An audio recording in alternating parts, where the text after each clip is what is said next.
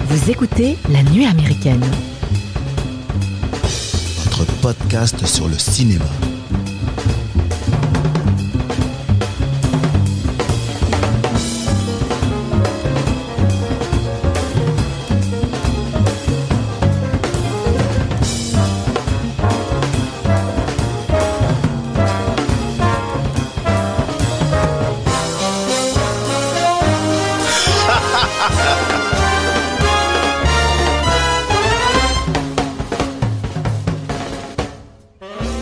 Bonjour les amis et bienvenue à la table de la nuit américaine. Aujourd'hui, on va vous parler pudding, fish and chips, tourte au rognon, chips au vinaigre. Bref, vous aurez deviné que l'équipe euh, d'aujourd'hui va vous parler du cinéma anglais et plus précisément de celui d'Edgar Wright et de son film Hot Fuzz sorti en 2007 avec Simon Pegg, Nick Frost et Timothy Dalton. En deuxième partie d'émission, on parlera du dernier James Bond, No Time to Die ou Mourir peut attendre en français et on se baladera dans le quartier de Soho, dans le Londres des années 60, en vous partageant notre ressenti sur le film Last Night in Soho.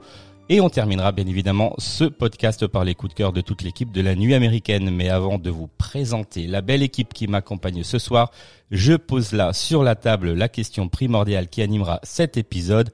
Un Wood Unit à la sauce Michael Bay, interprété par Laurel et Hardy, est-ce véritablement original Et pour essayer de répondre à cette question, je suis accompagné d'Éléonore, Mathieu, Julien et Loris. Bonjour tout le monde.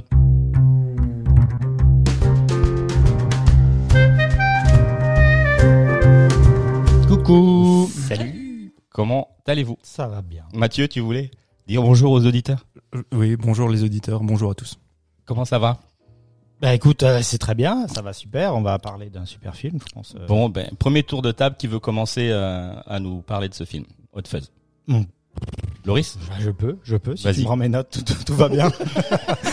Mais même, tu sais que je pourrais le faire sans notes. Ben oui, bien évidemment. ce n'est que, ce n'est qu'artifice à, à nos yeux, n'est-ce pas? Euh, mais Hot Fuzz, alors déjà moi c'est mon, c'est ma découverte d'Edgar Wright en fait, parce que j'ai découvert le réalisateur avec ce film et c'était tout de suite une grosse claque parce que euh, sa mise en scène, euh, parce que euh, les close-up, les inserts, euh, le, rythme qu'il euh, qu'il euh, qu'il infuse à son film, euh, euh, tu, tu sens que c'est un réalisateur qui aime vraiment, euh, euh, comment dire, euh, expliquer son film vraiment avec sa caméra, avec ses images. euh, Il y a rien trop de détourné, c'est vraiment, euh, euh, ça t'explose comme ça à la gueule. C'est vraiment, euh, en plus il y a tout le temps un ton, euh, un ton d'humour. Euh, là pour le coup sur le film c'est vraiment un mélange des genres où t'as de l'action, tu sais pas trop où tu te situes. Est-ce que c'est un polar, est-ce que c'est un film drôle T'es tout le temps un peu le cul entre entre deux chaises. Euh, même si des fois ça peut euh, jouer contre le film, et ça j'accepte. Enfin je reconnais la critique. Euh, mais du coup, moi, c'est un film que j'ai adoré parce que c'est aussi peut-être le premier. Donc, il y a ce côté un peu sentimental dont j'ai dû me détacher pour pouvoir en parler d'une manière un peu plus, euh, euh, comment dire, froide, quoi, pour analyser un peu le Mm. film. C'est assez difficile d'ailleurs. Mais du coup, oui, de là, j'ai découvert donc Edgar Wright, qui est pour moi un des meilleurs réalisateurs des années 2000-2010. En tout cas, celui qui a été vraiment découvert euh, par son talent et puis par son amour du cinéma et ça se voit, ça transpire dans ses films. Donc euh, oui, moi, c'est un film que j'ai adoré et, euh, et j'ai hâte d'en parler. Ok, moi je vais juste prendre 30 secondes pour faire un petit pitch, si ça vous dérange pas. Donc c'est l'histoire d'un flic qui performe dans son commissariat londonien et qui est promu et muté dans un petit village de campagne anglaise où il se passe jamais rien, mais il est muté parce qu'il fait passer ses collègues bah, pour des nazes. Donc il est envoyé là-bas et donc les aventures commencent quoi. Ouais, exact. C'est assez drôle d'ailleurs. Julien Ouais, bah moi, c'est euh, un peu comme Lolo aussi. Donc, euh, je- enfin, c'est comme Lolo, d'ailleurs, on l'a- on l'a découvert, on a découvert les trucs ensemble.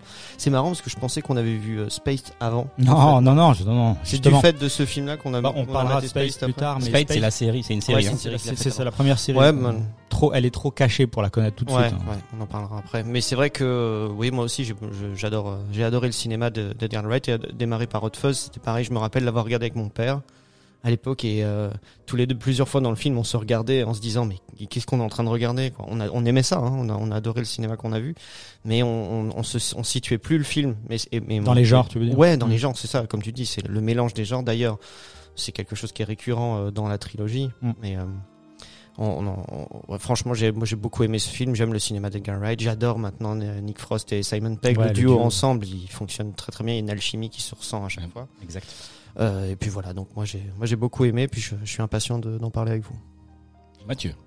Alors moi j'ai découvert Edgar Wright euh, en fait avec Shaun of the Dead parce que Shaun of the Dead donc a été réalisé en 2004 mais en France on a seulement pu le voir à partir de 2005 et euh, je- Edgar Wright évidemment en 2005 enfin personne ne le connaissait moi non plus Mm.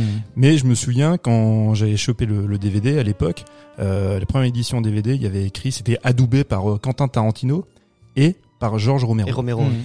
Et le fait que ce soit un film de zombies, même si c'est bon, on en parlera peut-être, mais c'est pas véritablement un film de zombies, c'est un film d'infectés. Y a, Ah, tu es comme ça. bah, Tu es comme ça. les puristes, dont je fais partie. Il y a débat. Il y a débat. Ah non, c'est, Non, mais t'as raison, non, c'est un film vrai. d'infectés. C'est pas un film de zombies. Bon, peu, importe. En tout cas, le film était adoubé par George Romero. Moi, à l'époque, je vois ça, j'ai dit putain, un film de zombies. Adoubé par George Romero, sachant père. que le, le, qui est le père du film de zombies, qui en plus, lui, euh, très souvent, euh, a souvent voulu se détacher de, de cette imagerie, tu vois, de cinéma de zombies. Il a rarement euh, déjà fait de commentaires sur les autres films de zombies. Donc quand moi je vois ça, je me dis putain, faut que je vois ce film. Et effectivement, ça avait été une claque. Après, j'avais attendu avec impatience l'arrivée de Hot Fuzz. J'aime beaucoup Hot Fuzz. Je, je le trouve, alors, plus, mieux abouti, on va dire, euh, techniquement encore que Shaun the Dead. Plus d'argent, quoi. ah, il y a un peu plus de pognon. Alors, je crois que c'est 8 millions de livres. Le précédent, c'est peut-être la moitié. Mm. Euh, Shaun of the Dead, ah, encore aujourd'hui, de la trilogie Cornetto, je pense qu'on va développer sur la trilogie, euh, c'est celui que je préfère. Mhm. Parce que, à la différence de Hot Fuzz, il y a, il y a de l'émotion. Il y a beaucoup de séquences d'émotion et c'est un, bon, on en parlera, il y a des thématiques qui reviennent sur la nostalgie. Il assume sa comédie aussi. Il Oui, assume il- vraiment sa Ah, comédie. tout, mais en fait, les, le, le côté patchwork dont tu parlais, des, des différentes références, des mélanges des genres, euh, dans Hot Fuzz, il y a un côté un peu footrack, mais qui va très bien avec le film parce que c'est un peu fun. Dans Shaun of the Dead, euh, ce patchwork-là, je le trouve plus touchant, mieux amené, plus, tu vois, euh, Mm. ça- ça, ça glisse mieux pour moi. Mm. Voilà. Il y en a peut-être un peu moins aussi, justement. De, De genre. Dans, dans, Shaun dans of- Shaun of the dans- Dead. dans Shaun Ouais. of the Dead, il y en a un petit peu moins. Il se bah, concentre il y a de la quand même plus. bah, non, il y a de la comédie romantique, il y a, Ouais. Si, mais il y a oui, il y en a, il y en a quelques, il y en a, il y en a Ah ouais, trois. comédie romantique, bromance, euh, Ouais. film de zombies, Film d'action, enfin il y a film d'action, ouais, ça, ça- c'est inhérent au film de zombies finalement. non. non, bah non. Bah, non. Un peu. Bah non. J'ai Ah, l'impression que devoir- ouais. j'ai l'impression non. que sur Shaun of the En Dead, on- 1968 quand George Romero fait euh, le- La Nuit des Morts Vivants, c'est pas du tout un film d'action. Ouais, je vois ce que Oui, tu veux mais dire. c'est, c'est, on est, tu vois, c'est, Mm. oui, oui, euh, si, si, les courses poursuites, les machins, il y a quand même deux trois trucs en Oh, bah oui. bagnole. euh, a- On va laisser, on va laisser Eleonore euh, Évidemment. parler de son ressenti sur euh, sur Hot Fuzz. Ah bah moi j'adore hein, la trilogie euh, Cornetto. Euh, je trouve que c'est, il, il- il arrive toujours à à faire en sorte que l'on passe un, un bon moment. C'est un moment entre potes et en même temps c'est euh, l'invasion des zombies, c'est euh, l'apocalypse à l'extérieur, mais euh, tout va bien. Euh, c'est drôle. Euh, voilà, je, je, je suis assez fan de, de, De ce film-là. et le, le duo euh, Simon Pegg et Edward Wright euh, fonctionne très bien. Et du coup, euh, euh, non, parce que là c'est c'est une remarque sur Shaun of the Dead que tu fais, mais Hot Fuzz, celui-là il t'a il t'a plu aussi quoi, du coup. Euh, C'était sur la trilogie en Ah, la général. de mais après, générale. Hot Fuzz, je trouve que c'est un de mes préférés. Ouais. C'est un de mes préférés parce que c'est là où j'ai le, le plus ri. Ouais. Euh, et puis, euh, ouais, c'est. C'est quoi qui t'a fait le plus rire dans ce film-là C'est l'interaction entre, enfin, du duo. euh, c'est les dialogues. C'est quoi? C'est l'humour visuel. C'est parce que Loris, toi aussi, tu voulais développer un peu le Ouais. le côté euh, visuel du film. c'est- c'est la manière de filmer, enfin le l'autodérision, le fait de, de faire des, des grands plans, sur, enfin des, des plans rapprochés sur euh, Simon Pegg. euh, euh, c'est- c'est c'est un sens comique euh, qui, qui touche tout de suite le spectateur. C'est c'est c'est inhérent à l'humour anglais tout ça? L'humour visuel. Est-ce qu'on peut dire ouais. que l'humour visuel, euh, enfin. Non, c'est pas que Après, le cinéma anglais. Moi, j'ai l'impression effectivement que les Anglais savent bien faire ça. Alors les Anglais, ils ont le sort le flegme anglais qui fait que Mathieu, attends, je t'arrête. Mathieu, il me fait, il me fait un geste, non, fait. pas, non, non, c'est pas unique. Je non. Sais pourquoi il fait non, mais il te fait non. pas pour le vi- pour pas pour le visuel dans le sens où- auquel tu l'entends parce que même le splastic qui est serait, euh, le genre en fait très visuel dans le cinéma c'est propre au cinéma américain par contre c'est un cinéma extrêmement bien dialogué et c'est un cinéma en fait voilà qui est, qui est, qui est- voilà ce sont les dialogues et le jeu des comédiens qui fait qui Pardon. font que, Ouais. Que c'est drôle Après, après moi, je- c'est ça. Il y a, il y a plusieurs façons de de- d'imprimer du, du comique. En fait, tu vois, t'as as, la- t'as le comique de situation, t'as le, le comique de, de de dialogue parce que ça va être drôle ce qu'ils sont en train de se dire ou parce que l'échange est est drôle. Mais t'as aussi la façon de, de de filmer qui va faire que les choses sont drôles. Comment est-ce que tu fais entrer, sortir un élément d'une scène ou du Oui. plan Tu vois Et ça, c'est des, des sujet- effets à- comiques que à tu sujet-là- jouent énormément avec ça. Sur À tous ce les sujet-là, j'ai vu une vidéo qui, de la chaîne YouTube qui s'appelle Every Frame et A Painting en Mhm. anglais, Mhm. euh, qui parle d'Edgar Wright et euh, la vidéo s'appelle attention mon anglais How to do visual comedy comment faire une comédie visuelle et donc euh, dans cette vidéo euh, la personne qui parle euh, dit que les comédies actuelles sont faites euh, de gros plans sur les personnages et de dialogues entre eux alors que Edgar, Edgar Wright fait de l'humour euh, visuel effectivement en, en- Par sa en- réal, ouais. par sa réal en faisant il, il dénombre 8 ou 9 façons de faire de l'humour visuel Mm. donc il y a euh, faire entrer un objet et le faire sortir du Ouais, il cadre ça avec Euh, dans tous ses films. un personnage pareil, euh, il dit quoi encore? Il y a des euh, transitions harmonieuses entre deux scènes. Il y a, une, je sais, il y a c'est dans Shaun of the Dead où je sais pas, il y a quelqu'un sur un lit et le et le, le, le plan d'après, il est plus sur le lit. oui, enfin, le lit, est- non, c'est le- dans Hot Fuzz. Ah, c'est dans Hot Fuzz. Ouais, ça, c'est lui quand plus. il arrive, euh, il arrive à Gloucester, euh, à Sanford, et il est dans sa piole. Oui, c'est ça. Tu le vois couché dans le lit, puis le lendemain matin, en fait, la caméra passe sous le lit, revient au-dessus, le lit est fait. Ouais, ouais. Et, Et, il est plus il dessus. est en train de faire Ouais. sa journée. Et euh, il y a des bruitages timés aussi. Euh, dans, il dit que ça. Et il dit aussi il y a des euh, de l'action qui est rythmée par la musique. Donc euh, dans Oui, Shaun sur le of the tempo de Dead- la musique, sur le fait. thème, il y avait c'est Shaun of the Dead où il y a où il y a euh, une chanson de, du groupe Queen. Oui, oui, quand, il- quand il tape Quand il tape le mec le- dans, le- dans le bar, en Ouais, rythme c'est ça. avec les, En rythme avec les avec de, C'est ça, de, billard. Ouais, c'est une marotte en fait d'Edgar Wright. C'est le, le comment est-ce qu'il dit C'est euh, arrive euh, later et comme early. En gros, c'est arriver dans la dans la scène très rapidement pour euh, justement jouer de l'absence d'un objet ou de choses comme ça. Et c'est ça qui fait un peu le, le côté comique. Comique. Et ça, il joue, il joue ça là-dessus. Oui, c'est sur ses close-up, sur ses inserts aussi. Et dans le temps. cinéma comique actuel, est-ce qu'on voit ce genre de Est-ce que vous vous avez euh, un film en tête qui qui euh, Pas comique, qui passe par euh, cette euh, pas, mise en euh, scène là pour faire euh, que Tarantino fait beaucoup dans le genre euh, close-up, euh, insert. euh, Ouais, voilà. En fait, l'in- l'insert, propos- ouais, et l'insert à proprement parler, c'est là effectivement où c'est très original, c'est qu'il a utilisé justement comme élément comique. Alors que ça n'a pas toujours été le, le cas en fait quand, tu faisais des inserts, surtout que lui, ses inserts par son montage qui, est extrêmement cut, ça donne ça donne du rythme et ça donne ça crée un effet comique. Alors que généralement l'insert c'est pour montrer, comme euh, le faisait Hitchcock, hein, c'est montrer voilà un élément qui va apporter vois quelque chose à l'intrigue, tu vois, qui, du coup tu te dis ah ça si on me le montre c'est que ça a un intérêt pour plus tard, tu vois c'est Bah, un effet. euh, bah, justement, le- ou autre, tu vois. Edgar, Wright expliquait que euh, sur Shaun of the Dead, en fait, lui, son truc, l'insert ou le close-up, c'était pas, euh, il l'utilisait pas spécialement. C'est juste que euh, c'était son directeur de la photo sur sur Shaun of the Dead, c'était David David Dunlap, qui était lui caméra opérateur sur Goodfellas. Et du coup, il y a beaucoup d'inserts et close-up dans Goodfellas. En fait, c'était David Dunlap Les affranchis. Les affranchis pardon ouais qui l'utilisait beaucoup et du coup c'est lui qui a apporté un peu sa patte là et du coup effectivement les affranchis c'est pas un film drôle pour le coup mais ça s'utilisait beaucoup quoi Eh, mais t'as tout à fait raison, c'est vrai que Sc- Scorsese lui a beaucoup utilisé ça, beaucoup dans Beaucoup, ouais, affranchis, euh, un peu aussi dans, dans Casino, mais c'est pas propre à la comédie. Mais là ouais, c'est très original, c'est que il y a un effet comique. Euh, un cinéaste que je n'aime pas trop, mais que vous appréciez, qui est Guy Ritchie, a beaucoup utilisé aussi ça euh, dans Snatch par exemple. ouais, ouais. Quand il prend l'avion, c'est dans Snatch avec. Guy Ritchie ouais, c'est que ça aussi hein. il fait beaucoup ça, sauf que, que lui, enfin, à mon sens, c'est devenu un tic visuel pour masquer le fait qu'il n'est, pas de réelle mise en scène. Alors Ouais, que. Edgar Wright, alors bon, dans la trilogie Cornetto, moi, ce qui me marque le plus, effectivement, c'est le travail du montage, Alors- plus encore que la mise en scène. Mathieu, je parce que moi je sais pas, j'ai appris euh, qu'on appelait ça la trilogie Cornetto, mais qu'est-ce que c'est? La trilogie. Alors je sais que c'est les trois films Shaun of the Dead, euh, c'est la le, le le pub avant, je sais plus quoi. Bah, dans Dernier l'ordre, c'est Shaun of the Dead, Hot Fuzz et The World's End, le dernier pub euh, Av- avant la fin du monde, c'est ça. le titre Et- en français, comme on sait exactement. C'est ça, tu viens de le dire. en fait il voulait créer une sorte de euh, ouais de, de Et Cornetto, c'est quoi Cornetto en fait c'est parce que euh, C'est la glace. c'est la, la glace parce que dans chaque film il y a Ah, une référence en fait. à la glace Ah, c'est juste moment, ça. euh, D'accord. Trois couleurs différentes. Le premier, c'est rouge, ça rappelle le sang comme Shaun of the Dead, c'est ça hein Ouais. Hot Fuzz, c'est bleu pour les flics et vert euh, Pour la pour, euh, la science-fiction. Mais en fait, Oh, Si- si- si- vous, vous arrêtez si je me trompe, je dis peut-être une bêtise, mais en fait, quand il a utilisé ça la première fois pour euh, Shaun of the Dead, c'était complètement anodin. Mhm. Absolument, oui. Et il avait reçu, euh, ils avaient reçu plein de glaces, en fait, euh, Oui. de Cornetto. Et ils pensaient qu'ils allaient de nouveau recevoir des glaces en ça. faisant la même chose là pour euh, euh, Hot Fuzz, mais il s'est fait avoir, il a pas eu de Et glace. pour l'anecdote, euh, faut savoir, enfin Simon, euh, Simon Pegg et Nick Frost sont vraiment des potes. Si je dis pas de bêtises, le- le- la- la- l'anecdote elle est folle. Ils se sont rencontrés en Tough Tech. En soirée, alors euh, ouais, on se rencontre en soirée et en fait c'est euh, Simon Pegg qui rentre dans une pièce et euh, et il voit Nick Frost qui était tellement bourré qui s'est endormi sur l'enceinte, qui Sur balançait baffle, un truc ouais. sur la baffle, qui balançait un son. Euh. Il, a- il s'est tout de suite dit lui ça va être mon pote.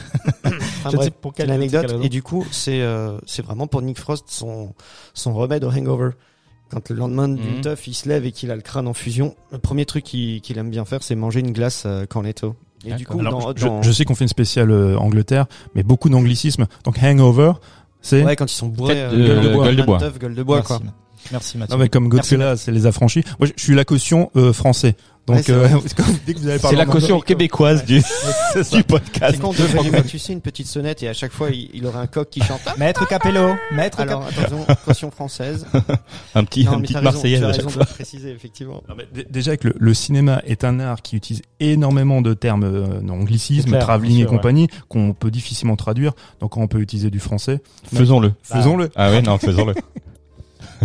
Enfin voilà, donc ouais, effectivement. Et puis il a, comme dit Mathieu, il a surfé un peu sur ce truc-là et puis il a dit qu'il aurait bien voulu euh, avoir ça pour le deuxième film, pour Hot Fuzz. Quoi. Et c'est quelqu'un qui lui avait posé la question, je crois que c'est un journaliste ou, euh, lors d'une conférence, il lui avait demandé est-ce que c'est une trilogie, machin, puis il était parti là-dessus. Et, et le film Hot Fuzz, qu'est-ce qu'il charrie comme, euh, comme cliché hollywoodien et quel, À quel film il fait, euh, il fait référence Ou il rend hommage? Bah, écoute, pour répondre à la- déjà à la question, le, Ouais. le Who Done It, qu'est-ce que c'est? Ouais, On bah va oui. peut-être demander à Mathieu de nous expliquer ça. Alors que comme je parle très mal anglais et que je vais le dire en français, en fait, Done it? Who done it? Who done it? qui l'a fait? En fait, fait? voilà, qui l'a Ah. fait. C'est à l'origine, c'est de, c'est les romans d'Agatha Christie ou de Conan Doyle. Le principe est de savoir qui a Yeah. commis le le, le, Le crime. Le crime. Alors, voilà. c'est ça qui Et- est drôle dans Hot Fuzz justement, c'est que t'as l'impression en fait que, bah, on, l'a- on le remarque, mais tout tourne autour de, de- du méchant entre guillemets euh, Skinner, euh, le, le, le, le patron du, du supermarché. Les Simpsons. Non, non, du supermarché. Parce que Simon Pegg est fan des Simpsons, j'ai vu. Ah bon, ça je savais pas. Ouais, voilà. Ah bah, ok. En même temps, ils sont, ils baignent tellement dans la pop culture, Oui, qu'ils sont voilà, un peu ouais, fans de tout ce qui est comics, euh, jeux vidéo. Même s'il a arrêté les jeux vidéo, ça, ça m'a fait plaisir. Ça m'a fait plaisir, c'est le mec. ah ouais, je, je plaisante. Non, il était, non mais tu le sais, il était très très jeux Ouais, vidéo. bah, dans Space, il y a beaucoup de références Voilà. aux jeux vidéo. Et il a arrêté de jouer aux jeux vidéo euh, après Shaun of the Dead, au moment d'Hot Fuzz, si j'ai bien compris, parce qu'il a dit c'est tellement chronophage, je n'arrive pas Oui, bon, à après. être cinéphile, cinéphage, parce que c'est un énorme cinéphage, à faire du cinéma et en même temps Bien jouer aux jeux vidéo. Sauf, il a joué aux jeux vidéo pour Baby Driver.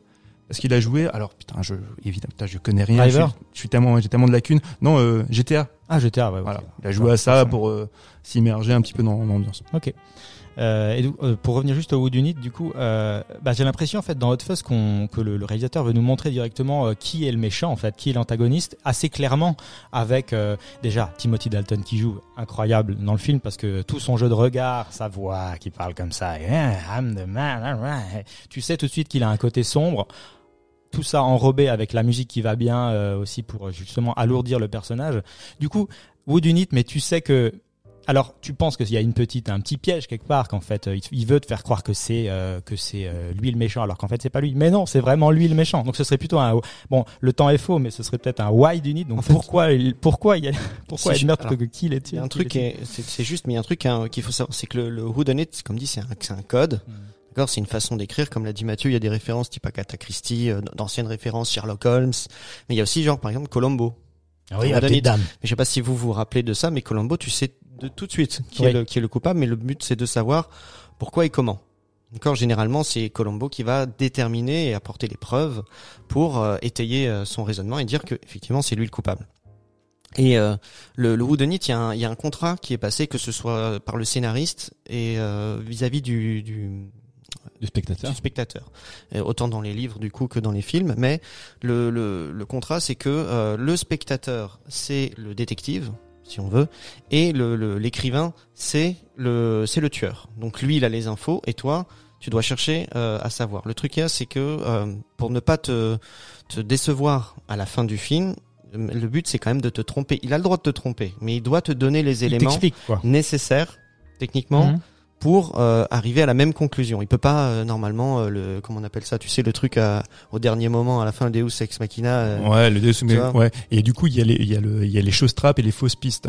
Mhm. Voilà. Mais dans, dans Hot Fuzz, là où c'est encore plus fort, c'est que il n'y a pas de fausse piste. C'est que le- le l'inspecteur, enfin euh, Simon Pegg, se trompe, se trompe dans sa dans sa conclusion. Il, il sait en fait, il reconnaît que d'abord, c'est quand il fait sa première analyse. Mhm. Là, ça c'est génial. C'est quand il se retrouve en disant, oui, vous avez fait ça. Donc là, il reprend les journaux, les machins. Pour les donc- terrains, pour avoir le terrain, C'est pour acheter le- les parts, etc. Oui, c'est une sorte de délit d'initié. euh, C'est ça. Et donc quand toi tu vois ça, tu te dis ah ouais bah oui, Ah oui. évidemment, évidemment, puisque ce sont toutes les pistes qu'on m'a amenées euh, au fur et à mesure. Et en fait, non, Pas c'est du tout. pas du tout ça. mais euh, C'est ça qui est drôle. bah, c'est super drôle parce que là, ça va au-delà de la fausse piste. C'est que du coup, ben, le mec s'est complètement trompé. Puis nous, on, nous, on acquiesce. On plus. Bah oui, bravo, bien joué. Mais je comprends pas parce qu'il reste encore une demi-heure de film. Oui, alors qu'en fait, tout le monde est tué pour des raisons complètement triviales. Le mec euh, euh, est tué parce qu'il joue mal au théâtre, parce qu'il joue mal, et c'est un mauvais acteur. euh, L'autre parce qu'elle est juste chiante avec sa voix euh, horrible, etc. C'est ça qui est, c'est ça qui est drôle, quoi. C'est clair. Elona, tu voudrais, tu voulais rajouter quelque chose sur le bout du nid? Non, sur le. Euh, ou autre chose Ouais, non, c'est- c'est- ce qu'on pourrait aussi euh, relever, c'est les, les running gags euh, récurrents dans, dans les trois, dans, les, dans la trilogie. Euh, le, moi, ce que j'adore, c'est le, le saut de haie de Ah oui. Simon Pegg. euh, Mhm. que- enfin, je trouve ça trop formidable, quoi. Moi, c'est celui de Nick Frost que j'aime bien. Oui, Mais voilà, c'est ça. Et c'est c'est tellement drôle. Et puis je crois qu'il le fait encore une deuxième fois. T'as toujours des clins d'œil dans dans le dernier pub avant la fin du monde où, euh, où je crois qu'il se loupe. Oui, oui. Enfin, euh, parce qu'il est- il a trop bu, je sais plus. Mais voilà, c'est toujours ces petits clins d'œil fait- qui créent le, le lien entre les trois films. Et, euh, voilà, c'est c'est bien, c'est bien pensé. Et puis bah, c'est c'est en même temps léger et, et drôle. Et, et en même temps, on sent que euh, on sent qu'il y a, il y a quand même une certaine réflexion que euh, Simon Pegg dans, dans Fuzz, tu, c'est, ils se sont presque obligés, enfin, on, on lui met une pression monstre pour qu'il finalement qu'il qu'il qu'il accepte les règles du, du- des gens du village alors que euh, fait juste son, son simple job. Donc il y a- il y, a des injonctions comme ça de, de la société. Enfin, ça, ça, ça C'est peut faire hein. une Mhm. réflexion sur euh, plein d'autres trucs. Quoi. Bah, c'est un truc qui est vachement bien aussi, c'est c'est qu'il il a eu cette volonté là, euh, euh, Edgar Wright et, ainsi que Simon. Enfin, c'est surtout Edgar Wright à l'idée. Ont Fuzz. écrit, non, hein, mais c'est lui l'idée. Hein. euh, Et puis Ils ont écrit à deux. Hein. euh, Pegg, ouais, ils, ils écrivent toujours à deux. Bon, ils ont une méthode bien particulière d'ailleurs pour écrire qui est, qui est Avec pas leur- mal. leur tableau blanc, leur hein. tableau blanc, ouais, dans les dans les bonus, tu vois des trucs assez sympas euh, Mm. sur leur façon d'écrire. Mais euh, euh, c'est le fait d'avoir aussi, euh, bah d'ailleurs, ça fait partie d'un de ces effets qui est génial. Donc, euh, c'est le fait déjà de délocaliser ce genre de choses, tu vois, de, de partir de Londres et d'aller vers la, la, la campagne. Des références qu'on a évoquées, à, que je vous ai évoquées à deux, trois reprises. Je sais pas si vous vous souvenez. Quel est le film référence pour ça? Et c'était un de mes coups de cœur. On en a parlé plusieurs fois. The Wicker Man. Ah oui, oui, oui. Ah bah oui, oui, c'est complètement ça. C'est le flic qui se retrouve. Là, c'était, euh, oui, dis-moi. Il y a un des acteurs du. Ah, il y a Edward. Woodward. Exactement. Edward Woodward qui, qui joue dans effectivement dans Hot Fuzz, qui est le flic Mm. qui se retrouve, tu vois, dans Exact. dans, dans Et- le et- film de oui. Non, non, vas-y, termine. Non mais et, et c'est pour ça que je le reconseille à nouveau. Regardez The Wicker Man. Oui, c'est vrai. Non mais c'est un putain de chef-d'œuvre avec Christopher Lee, donc Edward Woodward. Et puis bien sûr il y a aussi pour ceux qui ne connaissent pas, mais pour ceux qui connaissent, ils vont avoir le cœur qui palpite comme moi. Il y a Ingrid Pitt. Quelqu'un connaît Ingrid Pitt non. À l'occasion, vous regarderez des films de la Hammer, ou vous regarderez sur Google, vous taperez Ingrid Pitt. Il y avait difficilement plus sexy comme actrice de la de la Hammer. Et en plus, pour un, ouais, pour appâter le chaland, dans The Wicker Man, elle est nue dans une baignoire. Voilà, j'en resterai là. Non, je, je télécharge le film. Bah, il faut regarder euh, Vampire, le- The Vampire Lovers et il y a aussi euh, Comtesse Dracula. Faut regarder ces deux films de la Hammer, ces films des années 70. Je vais juste revenir sur ce que disait Eleanor. Eleanor, quand elle parlait c'est de, du saut de haie, Oui. Ah bah. euh, et, et voilà, c'est c'est Ingrid Pitt. Ouais, ouais j'ai passé des soirées, tu penses La pauvre, la pauvre dame est décédée depuis un moment. Euh, À cause Et- de toi à cause de moi. Non, non, non, non, non. Il faut, il faut lire sa bio. Elle a, je sais pas, je fais cet aparté la, qui ne mène à rien, mais elle a une bio de dingue. Euh, Cette femme euh, s'est retrouvée dans un, dans les camps de concentration pendant la deuxième guerre mondiale. Elle après, elle est partie à Berlin. Elle a fait une formation d'actrice. Enfin, elle a eu mille vies cette nana, assez exceptionnelle. Je voulais juste revenir ouais sur ce que disait, euh, sur ce que disait Eleanor. Pour les sauts de haie, je sais pas si vous avez vu Oui. ça dans les dans les commentaires. C'est euh, Quentin Tarantino qui a dit qu'il a inventé un genre cinématographique. C'est la course dans le jardin. Alors ça existait déjà hein, parce que dans ce film-là, il est très influencé. On parlera plus tard de ses influences si vous voulez, Mm. mais de, c'est un film que je vous ai déjà aussi parlé. C'était aussi un de mes C'est Arizona Junior Mm. des frères Cohen, qui, où il y a aussi une course dans le jardin. Et on, tout le monde sait que voilà, euh, Edgar Wright, il est vachement inspiré de Sam Raimi. Donc euh, Sam Raimi est Evil Dead, mais quand tu vois le film Arizona Junior, les frères Cohen ont beaucoup travaillé en début de leur carrière avec Sam Raimi et ça transpire de ça. Tu vois cette caméra qui bouge très vite avec ses gros plans, tu vois ce, cet effet cut dans le montage. Et donc. Tarantino parlait ouais, de, de ce genre cinématographique. Ok. Ah, bon, du coup, c'est vrai qu'il le réutilise pas mal dans, dans ses films. Mais Julien, toi, tu parlais du, du fait de se détacher de la, de- de- d'un endroit. Hein. Oui, oui, oui. Et je trouve que euh, la manière dont il l'amène aussi dans le film, c'est admirable, quoi. Euh, Bah, ça- à l'écran. Absolument. Dans la mise, ça- dans la mise en scène. Ça, voilà, ça reprend ouais. ce, que Ouais. disait, ce que disait Mike en début d'émission. C'est tout à fait ça. Si tu regardes, enfin, si tu veux faire justement, euh, si tu veux illustrer euh, ce propos en disant qu'il a une façon, il a amené, moi, pour, alors, moi, je trouve ça nouveau parce que moi, je le découvre en voyant Hot Fuzz. Après, je sais pas si ça a déjà été fait auparavant, mais généralement, et ça, c'est, c'est, c'est, c'est la façon de montrer dans le film. Voilà, le personnage est à un endroit. Et il C'est déménage. pareil, en fait, c'est le premier acte, donc on met en place la situation, on, on nous montre euh, qui est le personnage et euh, ça, comment dire. Bah, son- déjà, la son- présentation du personnage, elle est exceptionnelle. bah, je veux dire, dans le rythme, oui, dans le mais rythme. c'est- c'est magnifique. Euh, tout ce qu'il fait euh, pour montrer que c'est un chef d'intervention, qui maîtrise euh, 10 arts de combat, euh, qu'il est fort, euh, qu'il était fort aux études, qu'il avait des bonnes notes partout. euh, rien que le faire en deux minutes, t'as tout compris du personnage, quoi. Je veux dire, Ouais, c'est ça sûr. qui est incroyable. Et en scène d'action, c'est filmé comme une scène d'action. C'est filmé comme une C'est ça situation. Absolument. Et là, mais dans Shaun of the Dead, il arrive à faire de le matin le petit déjeuner, il se fait couler son thé, il se fait sa tartine, t'as l'impression que c'est une scène d'action. mais, mais, mais dans Hot Fuzz, il remplit des feuilles de papier quand, quand il emmène les gamins en prison. Mais ça, mais tu sais que ça c'était un élément aussi très important pour eux, c'est qu'en fait, euh, si tu regardes euh, le, le la, la, la cinéma, enfin le, le cinéma anglais, Mhm. généralement, c'est beaucoup du cinéma qui fait l'apologie du gangsta. C'est, c'est, tu vois, c'est souvent le gangster anglais, les petits, les petits groupes de gangsters. Il y a, une- je sais pas combien de films qui ont été faits, mais j- et, et le flic anglais était souvent euh, euh, rabaissé, on va dire, dans ce genre de choses. Surtout le Voilà. flic euh, en uniforme. Ouais, le copper, le Voilà. proper copper. C'est- C'est comme en France en fait. Il y avait, c'était en fait, euh, il y avait une interdiction. T'avais Bebel et t'avais les flics euh, avec le képi. Bah justement, en fait, ce qu'on disait, c'était anti-cinématographique. Pour les Anglais, c'est la même problématique et en France aussi. On disait, on ne peut pas faire de film policier avec des policiers en uniforme. Il y a Mhm. rien de moins glamour, de moins cinématographique, à contrario du cinéma américain. Et Mhm. c'est pour ça quand lui, il prend la cette figure-là du flic en uniforme, eh ben, comme tu disais, le moindre, la moindre scène, même faire un rapport, ça doit être tourné comme un film d'action. Il faut, Mhm. ça doit donner du rythme. Moi, je voulais que tu Ouais, reviennes sur la scène effectivement du déménagement, comment il l'a, comment il l'a Oui. mise en scène, alors que dans d'autres films, par exemple, euh, quand tu veux Bah, amener c'est euh, un- un, écoute. un personnage dans une autre ville, tu filmes la voiture qui part dans au loin, euh, tu filmes euh, Ah, ça. le, le panneau, le panneau de la nouvelle ville. Voilà. Et puis là, alors là, il a fait, il a fait un. Tu vas avoir, Il voilà, a fait tu vas une- un cut, voir quoi. le mec euh, dans son ancienne ville. tu Ouais, vois, ça. Il est en train de, il est, il a son carton avec ses affaires où il, il empacte tout dans son dans son coffre. Tu suis la Il voiture. dit au revoir à tout le monde, la voiture part, on va la voir ensuite un plan plus éloigné où tu vas voir la ville, euh, il est en train de sortir euh, de la ville et après tu vas voir effectivement sans doute un plan avec le panneau de la nouvelle ville. Grosso modo, ça va être ça quoi. Là et C'est de la fainéantise, bah, de la mise en scène. Ou... c'est c'est facile, on va dire c'est facile, c'est classique. Voilà, on te montre le truc. C'est pas que c'est pas bien. Moi, je dis pas que c'est pas bien. Je l'ai vu dans je sais pas combien de films, ça m'a pas dérangé.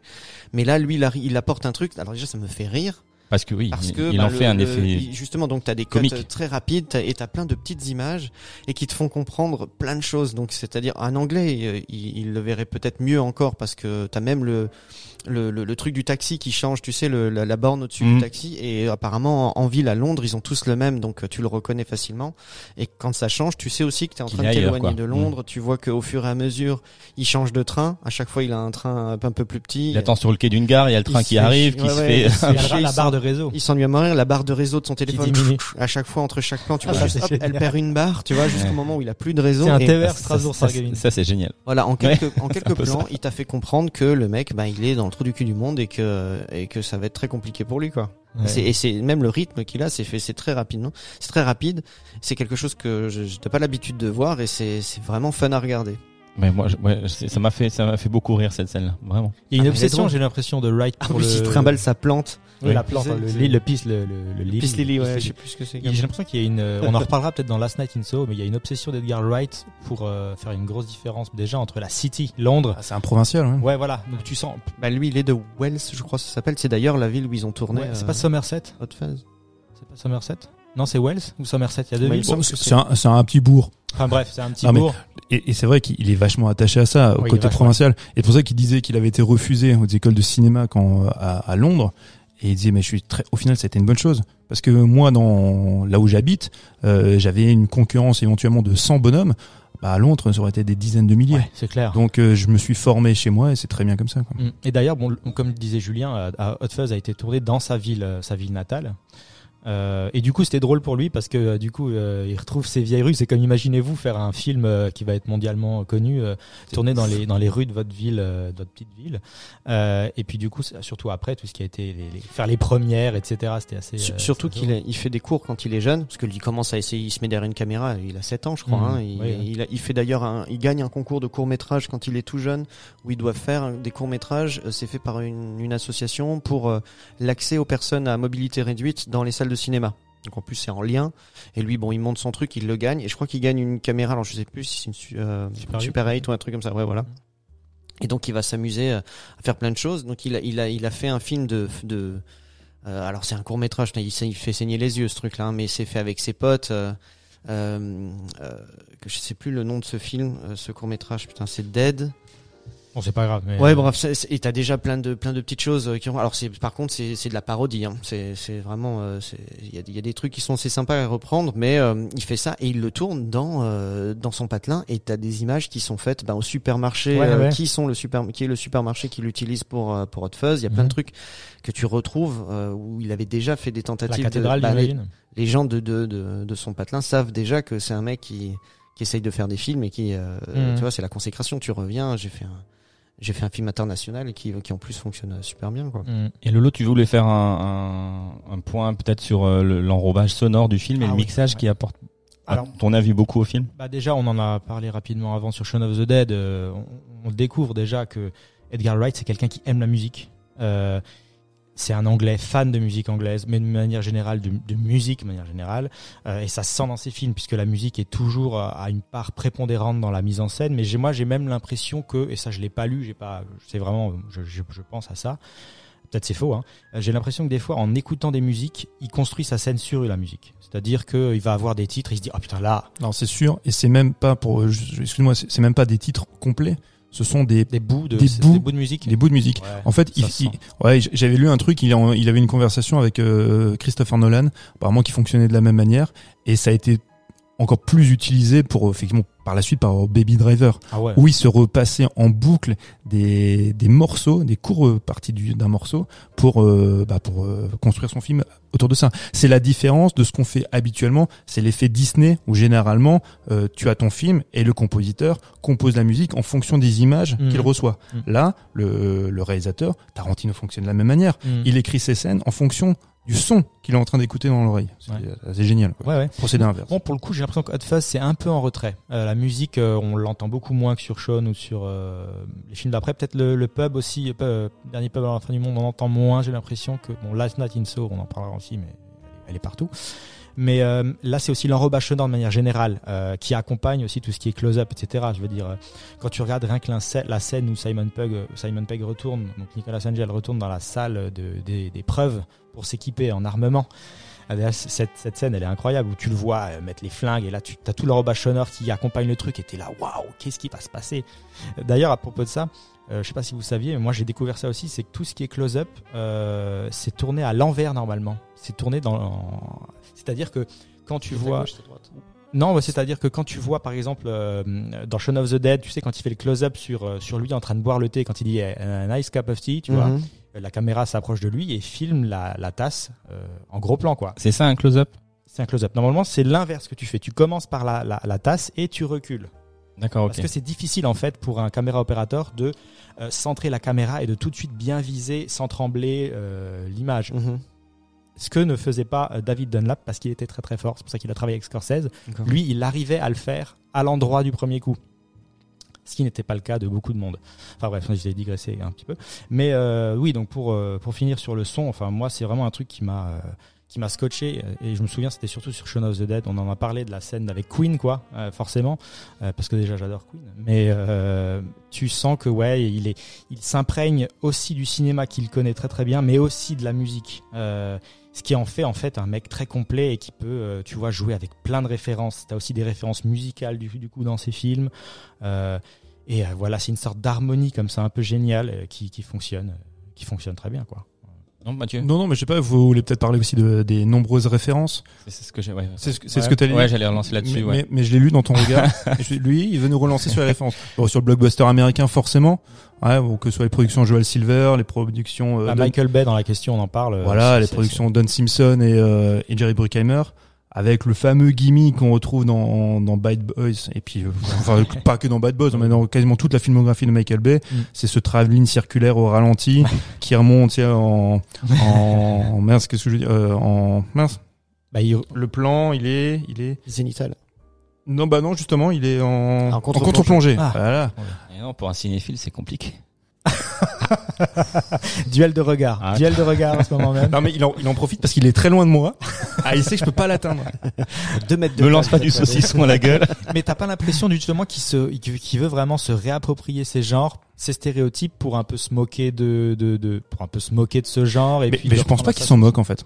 Tu Je- penses quoi? Tu penses qu'il le, il le sublime? Il veut faire quoi? Bon, Il- Je pense qu'on est plus dans l'hommage que dans le pastiche. Ok. Vraiment. Et euh, parce qu'il y a, mais bien sûr, il y a toutes ces productions comme dit Jo- Joel Silver et compagnie, parce qu'on est dans le, on est dans le, aussi bien dans la bromance que dans le, dans le buddy movie. Et avec euh, bah, mille références. hein. En plus, c'est des titres. Le titre du film, c'est des titres, euh, c'est en deux mots, comme pour euh, Die Hard, comme pour ouais Bad Boys, machin. Arme C'est- fatale. Arme fatale. Bah, l'arme fatale, c'est euh, Lethal, Weapons. Lethal Weapons. Voilà, c'est ça. Donc pareil en, en deux mots. Euh, mais après, il y a aussi toutes les références qui sont inhérentes au cinéma, même anglais, Mhm. anglais-américain des années 70. Donc euh, des cinéastes comme Michael Winner, des cinéastes comme euh, Don Siegel, on le voit aussi, tu vois. Et avant que tu continues sur le cinéma anglais, en fait, faut aussi noter le la présence des acteurs dans le film. Il y a, Oui, des mastodontes, casting, il y a des mastodontes du cinéma anglais, quoi. Je veux dire, rien que Ouais. euh, Broadbent qui est là, qui a, qui est tombé amoureux de, de euh, Shaun of the Dead, Mhm. voulait une. C'est lui qui a demandé à Wright, il a dit si t'as quelque chose. euh, moi, Exactement. Mais en fait, faut vraiment se rendre compte que c'est ce sont des acteurs assez euh, très connus en Angleterre euh, et vraiment, vraiment des, des pontes qu'on Mhm. disait. Il y a un acteur qui a joué dans Wickerman, euh, etc. Donc c'est vraiment des, euh, des grands acteurs, quoi. Bah nous, ça nous parle pas forcément euh, en, Ça nous parle- de prime nous- abord parce non, qu'on les justement. connaît pas forcément tous, mais effectivement le cast est ouf. Mais même le cast en soi, la distribution elle est folle parce qu'il y a énormément de personnages. C'est Aussi, ouais. ouf. Il y a toujours le même problème, c'est ce qu'on parlait en off tout à l'heure avec, euh, avec Jules, c'est les personnages féminins. Ça c'est un peu chouette, c'est un petit peu compliqué. Là, il y a Olivia Colman, mais Olivia Colman, elle joue joue le rôle d'un bonhomme. Oui, le- oui, dis-moi. Normalement, il y avait un personnage pré- euh, féminin prévu. Une, une, une fille qui s'appelait Oui, il devait, Victoria. il devait y avoir une romance. Ouais. Il devait y avoir une romance, il devait y avoir un personnage euh, féminin écrit, sauf qu'il a, elle a été abandonnée par. Alors, En fait, il pour des dit- raisons, je sais plus pourquoi. Non, parce qu'ils s'est- quand ils bah, déjà, raisons misogynes. Je crois qu'ils étaient, ils étaient, c'était un, c'est un truc quand même euh, assez ouf parce que quand ils euh, sur sur l'écriture, ils ont écrit des, des kilotonnes Ouais, en oui, termes bah, de scénar, c'est un truc de ouf. Et à un moment donné, il fallait tailler aussi. Et quand ils quand ils ont, Attention, Julien, les mots, les mots.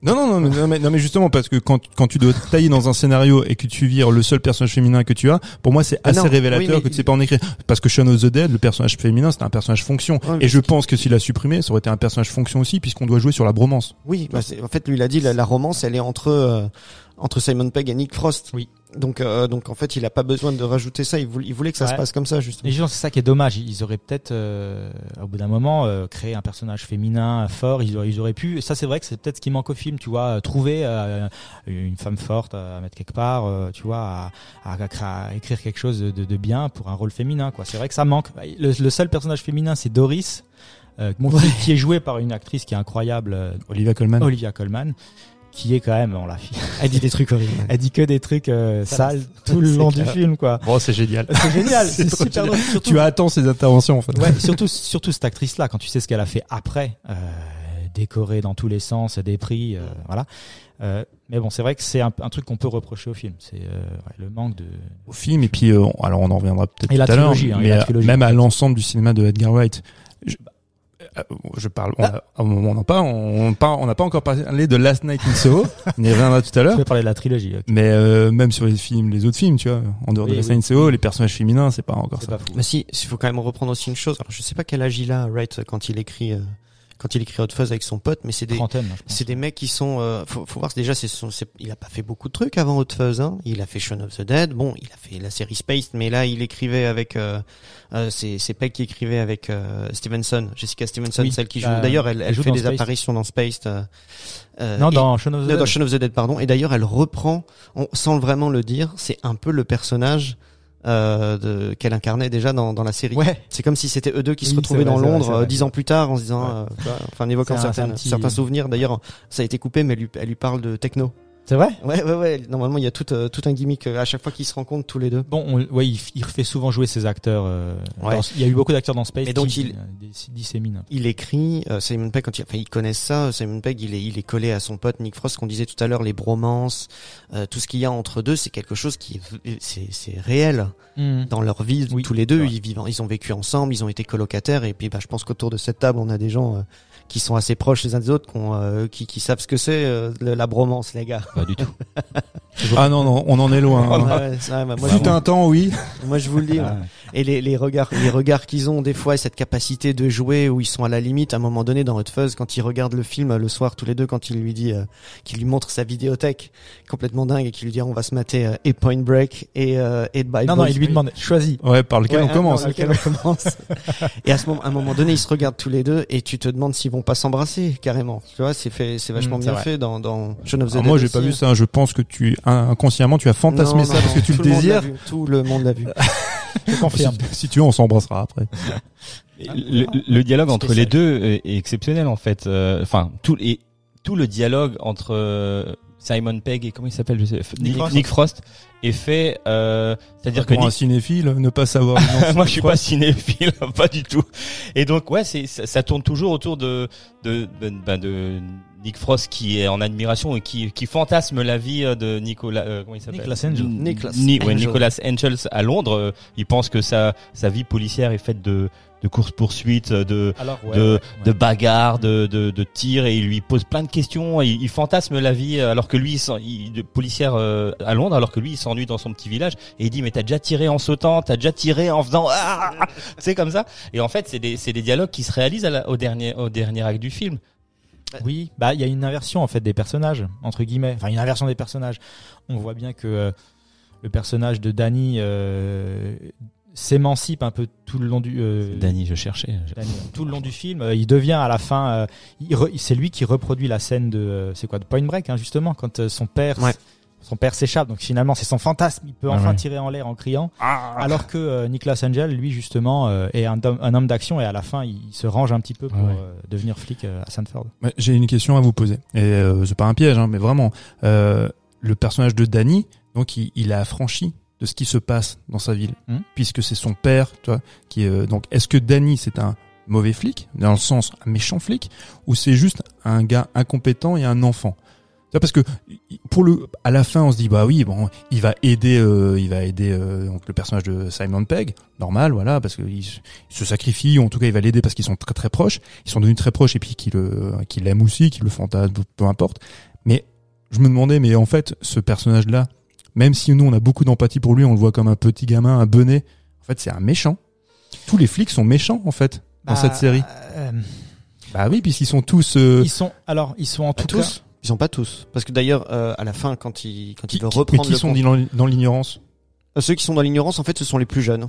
Si tu regardes, donc t'as les, les Andy, les deux Andy, qui sont avec lui. Il y a le, euh, non, il y a pas que les. Vous êtes ouais. sûr qu'ils sont dans l'ignorance de ce Ouais. qui se passe Ouais. C'est Oui. stipulé C'est pas Je stipulé, crois pas, mais en tout cas, Non, ils non, prennent parti. En tout cas, à un moment donné, ils prennent parti euh, bah oui à la euh, fin à la, pour la Nicolas scène, euh, et il la il- quand il Mais va. pourquoi, juste- pourquoi ils prennent parti? Ils- Moi, je pense qu'ils prennent parti parce que justement, tout d'un coup, il y a quelque chose qui se passe et qui peuvent se révéler en tant que film, quand en tant que flic d'action. Parce qu'en en fait, c'est- du coup quand il se passe ça, c'est pas tellement par la révélation et qui dit voilà, nous maintenant par probité, par esprit de justice, on va les combattre. C'est que tout d'un coup, ils mettent, ils portent les oripeaux du euh, d'action, du l'action man, du l'action movie. Et Mhm. c'est ça qui les révèle. Tu vois Oui, Moi, mais ils c'est- n'étaient pas au courant de, de ce qui se passait en amont, je veux dire. Ils étaient pas Mais au ça, courant. on le sait pas. À aucun moment, c'est c'est euh, clairement. Je c'est pense qu'ils sont c'est juste dit. représentés comme une bande de. euh, en fait, ils sont. C'est vraiment le stéréotype du flic de campagne qui n'en branle pas une, qui ne sait pas ce qui se passe, qui mange du gâteau, qui boit des bières euh, et qui est complètement distancé de. euh, de, euh, de ce qui se passe vraiment dans leur ville puisqu'il se passe rien en fait. C'est pour ça que justement le, le, le, le groupuscule de, de chefs, euh, eux ils sont tranquilles parce qu'ils savent que personne va venir les Mais emmerder. il se passe rien pourquoi? Parce que c'est justement, il y a ce groupuscule qui... Eh oui, parce que dès qu'il arrive quelque chose, par exemple quand on arrête un gamin qui chaparde dans un supermarché, le on ne porte pas plainte et dit allez c'est pas grave, allez, on on n'en parle plus. Et justement, Mais les flics du coup à un bon moment, tu dois, ils doivent quand même être euh, dans. Bien ils doivent- sûr. Ils doivent savoir euh, en fait ce qui se passe. Ils Oui. doivent savoir que personne ne porte plainte et qu'on arrête quelqu'un qui chaparne, on n'en tient pas compte. Mais je pense qu'il fait ça pour aller au, au, au- au fin fond du stéréotype, c'est-à-dire prendre le stéréotype du flic feignant qui ne fait, qui ne connaît rien et qui ne s'implique pas euh, parce qu'il pense qu'il se passe rien. Effectivement, si tu prends ça, euh, si tu prends ça sur le papier à pied de la lettre, euh, effectivement, si t'es flic, tu sais ce qui se passe. Mais lui, il veut aller au bout du truc pour dire vraiment, ils sont tellement glandus que ils se détachent complètement et ils n'ont jamais affaire avec ce qui se passe en fait dans leur ville.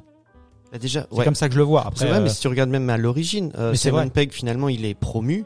Euh, La, la- la première scène euh, qu'il a avec euh, Freeman et comment il s'appelle Knight, qui est, qui est complètement ouf. Ouais, Bill Nighy, qui est- il est génial quoi. un acteur incroyable. Et, et, euh, et en fait, on lui file une promotion, mais c'est clairement une sanction, quoi. Il lui dit, écoutez, voilà, toi, il lui dit, t'es à 400% de rendement, euh, tu t'es le shérif de Londres, quoi. Tu vois, il dit, en fait, tu nous fais de l'ombre à tous, et à cause de toi, on passe tous pour des pour des rigolos, et ça, ça même dans notre vie, euh, de manière générale, quand t'as un mec au boulot euh, euh, qui défonce tout, ben finalement, on aime, les autres l'aiment pas trop parce que lui, il, il montre ce qu'on est qui est possiblement faisable Est-ce qu'on ne fait pas et, et forcément c'est toi tu le fais pas quoi c'est que finalement quand tu dis à ton chef non mais tu rends compte je peux pas il dit bah, bah lui il y arrive y a pas de problème. J'ai adoré la scène où il sort du bureau en disant je vais en parler aux collègues. et qu'il y a, Eh oui, et qu'il y a les collègues déjà, qui savent le avec congratulations. Ça, cette- c'était marrant. Cette scène, elle est merveilleuse. Bah justement. en plus, ça, elle est au départ, quoi. Tu dis, ça commence, ça il- commence très, très, très, très Déjà cette scène avec les chefs qui s'enchaînent et qui disent la même chose. Ils ont déjà prévu sa réaction. Ils savent qu'il va demander. L'autre, il est déjà là. Tu veux que j'appelle le chef? Le premier, il fait genre il l'appelle, mais le deuxième, il a même pas composé le numéro. Qu'il ouvre la arrive porte.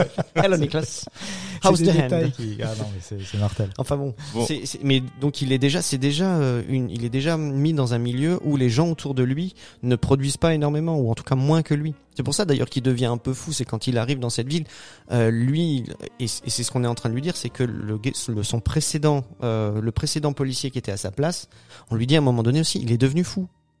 A big bushy beard. Ouais, voilà. Non, mais il est devenu fou parce que justement, il voyait le mal partout. C'est Bah, ce qu'on lui dit. Et à un moment donné, tu doutes aussi. Tu te dis, est-ce que c'est pas vraiment euh, Nicolas qui est, qui est juste dingue et qui voit le mal absolument partout? Genre, il dit, à un moment donné, il voit le vieux avec son imperméable. Il dit, tu vois, le gars là, c'est pas normal. Et avec la température qu'il fait, vu le jour. Mais il a raison en fait. Et il a raison. Mais jusqu'à ce moment-là, on, on, on s'en rend pas compte. Non, justement. C'est- ça qui est génial. Nous, après, on le voit parce qu'on voit le côté slasher. On voit qu'il y a un tueur qui tue les gens. Mais euh, et, et, euh, nous, on- du coup, on, on- on est d'accord à un moment donné avec lui. On dit, mais si, nous aussi, on l'a vu, mais les autres ne l'ont pas vu. Et lui dit tout ça. Mais arrête. Tu vois, tu fais n'importe quoi. À un moment donné, il lui dit même dans le bar, euh, il dit, c'est peut-être nous qui allons te, te poignarder si tu continues à Mm. nous faire tuer, quoi. Mhm. Bon, les amis, euh, est-ce qu'on a répondu à cette fameuse question Le Wood Unit à la sauce Michael Bay, interprété par Laurel et Hardy, est-ce vraiment original?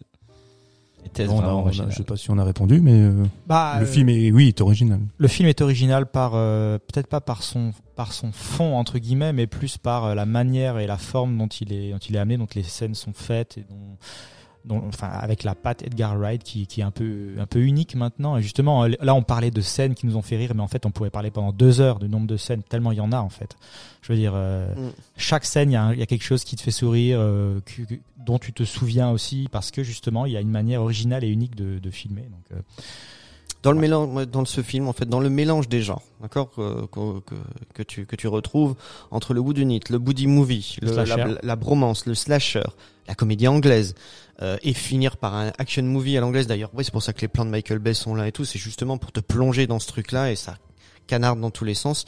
Moi, je trouve que tout est tout est bien amené. Ça a l'air d'être un fatras un peu comme on disait, ouais, effectivement, de plein de choses, mais moi, tout tout a fonctionné. Tu vois ce que je veux dire Le- les, mo- les, les moments slasher où je suis là, qu'est-ce qui J'ai presque l'impression de d'avoir ressenti un peu ce que je peux ressentir des fois quand je regarde du cinéma coréen. Tu vois Il est capable de te faire passer par toutes les émotions. tu rigoles Tu vois, et la, la scène pris, t'as tu te dis ah ouais quand il y a la scène de trahison tu te dis ah ça te prend parce que c'est il y a ce truc. Quand il y a la scène de, de bromance euh, où tu, comme je te dis moi j'ai l'impression qu'ils vont s'embrasser tous les deux. Ça fonctionne. Euh, l'humour est là et ça me fait rire et j'ai beaucoup rigolé pendant le film. Euh, l'intrigue où on essaye de savoir euh, qui est le tueur bah pareil ça me prend vraiment bien. Enfin je veux dire tout tout tout a fonctionné pour moi la fois où j'ai regardé ce film. Et encore maintenant quand je le regarde ça reste vraiment il fait partie des films que, que que j'adore euh, revoir et que même rien que d'en parler, je, peux rigoler, euh, comme dit Lolo. euh, pour chacune des scènes, il y a un truc intéressant. Bon ben merci. On va passer à la deuxième partie de cette émission, la partie actu.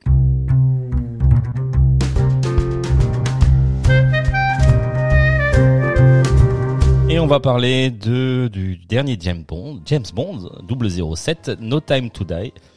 Qui veut commencer par donner son avis sur ce film-là Vous Eh ben, moi j'ai bien aimé. On est deux. Voilà, euh, beaucoup d'action, j'en ai eu pour mon argent, euh, des beaux paysages, euh, c'était super bien filmé, des belles cascades, et oui, j'ai, j'étais un peu sceptique par rapport aux 2h43 qu'on m'avait annoncé, finalement je me suis pas endormie ni rien, donc j'ai bien apprécié. Oh, bah, moi c'est moi c'est pareil. Enfin j'étais venu, j'étais en fait ce film il m'a servi tout ce que j'attendais. C'est un divertissement, de l'action, un, un un véritable James Bond. euh, voilà, euh, franchement euh, très bon film pour moi. Ouais. Le Lova nuancé. C'est le dernier, c'est le euh, dernier, euh, le dernier euh, James Bond de Daniel Craig. ouais, ouais. Il- il- voilà. Alors oui, James Bond, il te sert du James Bond. Euh, Oui, voilà, tu peux- Le seul truc, c'est que moi, à 1h30, j'ai mal aux fesses déjà. Ouais. Euh, arrêtez de faire des films de 2h45 parce que euh, ça me gonfle. Je veux dire, les faites des films de 2h45 où euh, alors euh, tu les utilises bien. Euh, là, des fois, il y a des moments où euh, c'est pas nécessaire et tu sens que euh, ça tire en longueur et que euh, pff, non, euh, Mm. c'est trop long. Arrêtez de faire des films trop longs. À part le Seigneur des Anneaux. Euh, et, et- et par contre, petite mention moi pour Anna de Armas. Euh, bon, déjà l'actrice incroyable. Vénère. Moi, je prends un spin-off de ce personnage quand tu veux. Je donne mon argent, je jette des, je jette les liasses de billets sur le producteur. Mais euh, super personnage, on la voit pas assez, mais euh, très très cool. Euh, C'est vraiment ma satisfaction du film en fait. Sinon, Daniel Craig fait du toujours du bon boulot, mais euh, voilà, je... C'est un passage de relais ce film-là ou? Non, je pense pas. Tu peux développer juste par rapport à ce personnage? Anna de Armas, ouais. Je l'aime bien. Non, Non, mais elle en spin-off et tout, mais pour quelle raison exactement? Mais non, mais parce que je déjà personnage féminin fort comme ça, moi, je, en fait, c'est une, c'est une vraie, euh, c'est une vraie euh, image reflet de ce que pourrait être James Bond au féminin. Ouais, sur tous ouais, ces ouais, aspects. Ouais, ouais, exactement. Et je crois que j'ai envie de ça. son- Et je- ça m'a sa- fait réfléchir. Et je crois que j'ai envie de ça. Je crois que j'ai envie maintenant. De- Je crois que ce film, euh, c'est une très bonne question que. Ça vient de me sauter à la, à la figure. Mais je crois que j'en ai marre de James Bond. Je crois que j'en ai marre de voir des hommes comme James Bond au cinéma. Tu vois. Euh, euh, des mecs euh, qui savent tout faire, qui sont trop beaux, euh, qui, qui assurent tout le temps. J'ai envie de voir euh, peut-être euh, des mecs qui réussissent moins. J'ai peut-être euh, envie de voir euh, des femmes qui réussissent beaucoup plus. Tu vois. De- de- euh, je, je crois que j'en C'est ai un peu marre. dans l'air du temps finalement. Ouais, mais je crois que j'en ai. Moi, je le sens aussi maintenant quand je vois ces films-là. C'est peut-être ça aussi qui. pour- pourquoi le film m'a paru long C'est peut-être pour ça aussi, parce que j'en ai peut-être marre de voir euh, toujours cet archétype de personnage, de mec qui euh, qui maîtrise, qui gère et tout. J'ai envie de voir aussi des femmes fortes. Mais justement, il s'a- il s'améliore un peu, non Dans celui-ci? Ouais, mais tu. Ça colle plus euh, à. Peut-être, alors peut-être un peu, mais euh, alors moi, société, moi, je pense quoi. que ce serait le moment de changer radicalement et de, de voilà, réinventer les codes. euh, pourquoi pas Et Le cinéma a peut-être besoin de ça aussi et dans plein d'autres médiums. euh, voilà. Parce que du coup, on peut rappeler quand même que James Bond, euh, il y a un certain sexisme quand même de base. Mhm. Ça fait un peu partie Oui, oui, de oui. l'image de marque de, Hum, de la franchise, enfin du personnage. Ça fait partie de, de son truc, ouais. Et euh, enfin, moi j'ai relevé, si vous voulez bien, juste quelques quelques petits dialogues euh, croustillants. Donc euh, Ah, du de. de James Bond contre Dr No par exemple, qui dit euh, donc il dit à Ursula Andress sortant des eaux, j'admirais votre forme. La plupart des femmes ne font que barboter, vous vous nagez comme un homme. Donc ça c'est une première euh, premier petit dialogue sympa. Dans Rien que pour vos yeux, il y a Roger Moore qui lance euh, donc à, à une femme euh, avec, enfin ils ont Liaison. des choses. Il couche. et, et ensuite, il lui dit, ben, rhabille-toi, elle va t'acheter une glace. Voilà, Enfin, c'est un peu étrange, quoi. Enfin. Excellent. Ensuite, dans Moonraker, euh, t'as Roger Moore et Lois Childs, je sais plus comment on dit, qui dit euh, bonjour madame. Elle lui répond un renseignement et donc il lui dit bah écoutez, euh, je suis Bond, James Bond et je voudrais voir le docteur Goodhead. Donc euh, elle lui répond bah vous l'avez devant vous et lui il lui dit ben un homme, Euh, une femme, pardon. tu vois, justement j'ai fait le. Ouais, bon, ça, à la limite, tu dis l'air du temps, tu peux comprendre. Maintenant, si on avait des trucs comme ça, tu vois, c'est peut-être ça, l'accumulation de ce genre de choses qui Mm. font qu'au bout d'un moment, euh, Bah, même si ça participe aux constructions du mythe James Bond et du personnage, je suis d'accord. Mais euh, bon, pourquoi pas changer? Bah, Il y, a, y y effectivement donc euh, une évolution. Bah, déjà dans GoldenEye, non c'est dans ouais c'est dans GoldenEye t'as M qui est donc une son supérieur hiérarchique et qui est Mhm, une femme. Et il y a quand même le premier la première agente 007 dans le dernier Hmm, Oui, oui. qui est une femme oui, oui. et qui est euh, noire. Mhm. Donc euh, voilà il y a la diversité, l'inclusivité. Oui, ils tu ont vois, essayé, tu sens qu'ils ont essayé de. euh, Ah, mais ils de- le font tout un d'un coup, tu sais. Ouais, Voilà, mais c'est ce qu'ils font aussi, c'est qu'ils auraient très bien pu lui donner un autre numéro. C'est ça qui est bien aussi, c'est qu'ils lui donnent le, le, le, 7, matricule, oui. le matricule de James Bond pour bien lui montrer, normalement, comme parce qu'il lui dit, Qu'elle lui redonne donné, plus, dit, vous pensiez qu'on allait plus le donner à personne. Par exemple, tu vois, au, au sport, dans, dans certains clubs, quand t'as un joueur iconique qui a porté un maillot, bah, comme par exemple Michael Jordan, ce- c'est l'exemple le plus parlant. 23 au Le Bulls. 23, au Bulls, plus personne ne mettra le maillot 23. C'est le sien, on l'a accroché en haut, et personne d'autre n'aura le numéro 23. Il y a parce tellement de numéros, euh, Bah, franchement. oui, non, mais je veux dire, c'est, oui, mais c'est, on est Pourquoi d'accord. pas mettre Pourquoi des lettres pas Mais c'est, ça comme ça, c'est une sorte de reconnaissance. Et là, le fait de lui dire euh, de faire ça, c'est, c'est quand même, c'est très significatif. Ouais, mais on verra le prochain James Bond, ce sera un homme. Tu vois, ce que il y a des chances que Peut-être, peut-être que c'est même Edgar Wright qui le. Ah oui, c'est vrai que c'est réalisa. très senti. Ce serait bien. hein. Moi, je, j'ai, imagi- moi, j'ai James imaginé Bond. que c'était effectivement un passage de relais et que cette femme, euh, je sais plus son, le nom du personnage, mais euh, comment- l'actrice, Amadermas. ouais, qu'elle va elle prendre le relais et devenir. euh, Non, c'est pas. Mais euh, il faut. Je suis d'accord de de- d'en parler et de le voir éventuellement euh, en toile de fond, mais euh, il faut que concrètement ce soit fait sur le prochain film. Oui. C'est bien de le Mm. mettre euh, 15 minutes euh, dans le film et de. Oui, mais c'est une amorce, c'est un passage de Oui, relais. oui, ça, oui, veut- oui. ça annonce peut-être le début d'une autre ère James Bond. Ah, peut ce serait bien. Alors, euh, ce serait cool. Allons-y.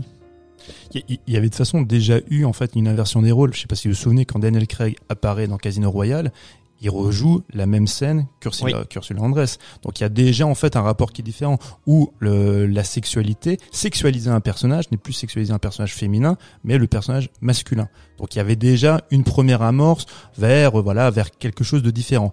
Le personnage de M, juste vous rappeler que on- là on est en train de dire oui c'est un personnage féminin, c'est génial. Non, c'est sa maman. Très clairement, c'est sa maman. Oui, ouais. c'est James Bond, euh, sous l'air Daniel Craig, c'est un personnage dépressif qui, dès qu'il a un souci, va voir maman. Mm. Quand maman n'est plus là, euh, maintenant c'est euh, l'ami euh, Ralph Fiennes qui tient qui tient le rôle. euh, on est dans la confrontation constamment parce que il faut tuer le père. Ça me rappelle Ah. quelqu'un. Hein Ça me rappelle quelqu'un. Ça te rappelle quelqu'un Toi Euh, Qui toi Toi. Moi Bah pas du tout. Il adore son père, de quoi tu parles Euh, mais tu m'as embrouillé maintenant. Et, euh, et le, alors maintenant, juste pour revenir sur le personnage féminin, alors Anna de Armas, oui, évidemment, c'est le seul personnage qui apporte de la fraîcheur dans ce film, mais qui est d'un ennui. Moi, ce que j'ai aimé dans le film, c'est le, le, le début. Effectivement, là, il y a ce que j'attends d'un James Bond. Il y a de la cascade. Tu disais, il y a des beaux paysages. En plus, c'est en Italie, donc formidable. Oui, ça commence très bien. Bond. Mais après, 2h45 de ça, c'est d'un ennui. Quand elle, elle apparaît effectivement, Anna de Armas, qui est magnifique, mais en plus, elle vient avec sa candeur, avec quelque chose de très innocent, mais en même temps, elle casse des bouches. Cette fille-là, c'est pas pour rien qu'ils l'ont embauchée pour interpréter Marilyn Monroe. C'est typiquement Ouais, Marilyn, quoi. Donc là, c'est formidable. Euh, je, je- je fais court, hein, je dis tout de suite tout ce que je pense et après je vous passe le, je vous repasse le micro. Euh, Rami Malek, je- Un peu naze, hein. il faut C'est vrai arrêter. Jean Rami Malek, ce n'est pas un comédien. C'est simple. voilà. Rami Malek, voilà, je, je- si vous ne le saviez pas, il a eu un Oscar, il a usurpé un Oscar, là, on sait pas comment, pour Freddie Mercury. C'était déjà une catastrophe. C'est Mr. Robot, il est très bien dans Mr. Robot, la série est plutôt cool, mais Rami Malek, ce n'est pas un acteur. Ah, là, c'est vrai que c'est loupé. Ouais. Non, mais c'est terrifiant. En plus, un, dans un James Bond, le méchant est extrêmement important. Et Hitchcock disait, faut jamais rater un méchant. Voilà. Bon, c'est pas tout à voix fait ça, mais Non. oui, oui, oui. Sinon, tu fais pas un bon film. Voilà. C'est ça Non, mais la valeur du héros se mesure effectivement à, Oh là À la taille le- du qu'est méchant. non, mais, non, mais le méchant n'est pas écrit. Et en plus, le méchant n'est pas écrit, les personnages féminins ne le sont pas non plus. Non. Là, le, le nouveau 007, c'est un personnage fonction. À partir du moment où elle arrive, elle fait sa première séquence de, de cascade, euh, on tire partout, mais après, c'est elle fait de l'administratif. Mhm. James Bond a besoin de quelque chose, ok, moi je t'envoie un avion, je t'envoie machin. C'est un personnage fonction et administratif. Donc, personnage féminin, zéro. En plus, ils ont quand même embauché euh, euh, un- une autrice de... Comment elle s'appelle Phoebe, euh, Phoebe Waller-Bridge, qui a un- qui fait des scénars, qui a fait des super séries en fait féminines comme Phil Black et tout. Enfin, c'est vach- vachement bien. Donc tu t'attends à ça, mais pourtant elle est cannibalisée par une franchise où le personnage masculin est quand même très important et dont la, les gonzesses n'ont pas leur place. Euh, Qu'est-ce que je veux dire? Oui, oh, je reviens juste au tout au début du film. J'ai bien aimé. J'ai bien aimé le début, Juste, le côté un peu slasher giallo, c'est plutôt pas mal. Et, euh, et c'est vraiment la première fois, enfin j'avais pas le souvenir où le film commence un peu tourné comme euh, bah comme un ouais comme un comme un thriller quoi. Il y a Mhm. quelque chose de tu vois euh, et, ça c'était pas mal. Donc ça plus après la scène d'action et de cascade en Italie, je suis happé. Après tout le reste, C'est trop long. catastrophe et, deux- et le final. Bon, on va pas spoiler, mais c'est d'un ridicule. Ouais, et c'est censé amener de l'émotion. Et, et là, je, là, je spoil, mais James Bond, papa. Non mais, non mais sans déconner, mais non mais, moi je Ouais, veux. ils savent moi- pas. moi- Les moi, gens je- qui ont écrit ça ne savent pas ce que c'est, je pense. non mais et puis et puis euh, nous tout de suite on, on, on prend conscience oui donc euh, c'est c'est sa- c'est sa fille et puis lui il y a aucune émotion genre non mais c'est pas ta fille ah bah, on le sait bien que c'est ta fille et à la fin on lui dit oui nous avons les mêmes yeux Elle a- couleur des yeux Elle a Je- tes yeux. tes yeux non mais je suis non mais là arrêtez tu vois et, ça c'est pour donner l'impression que maintenant il va rentrer dans la famille nucléaire tu vois Ouais. là euh, papa maman on se marie je rappelle que James Bond s'est déjà marié et James Bond ne peut pas vivre avec une femme tu vois donc c'est quand George Lazenby euh, épouse euh, Diana Rigg bah, ça ne marche pas on en reparlera de Diana Rigg Ah, Diana. inévitablement mais c'est ça ne fonctionne pas donc moi euh, je suis content que ça se termine et euh, bon vent euh, James Bond Bon, bon, bon, bon, Daniel. Bon. Bah, James Bond, ouais. Bon, Van Daniel, on va dire. Mais après, pour euh, moi, je, je, je sais pas vous, mais moi, j'ai une très faible connaissance de, de James Bond, mis à part. Euh, bah pour moi, moi, James bagarre, Bond- non, non, non, non, ce que c'est que James Bond, je l'ai découvert euh, vu ma génération. Moi, c'est euh, Pierce. Brosnan, Ah oui. c'est GoldenEye, très bon, très bon James Bond euh, Hmm.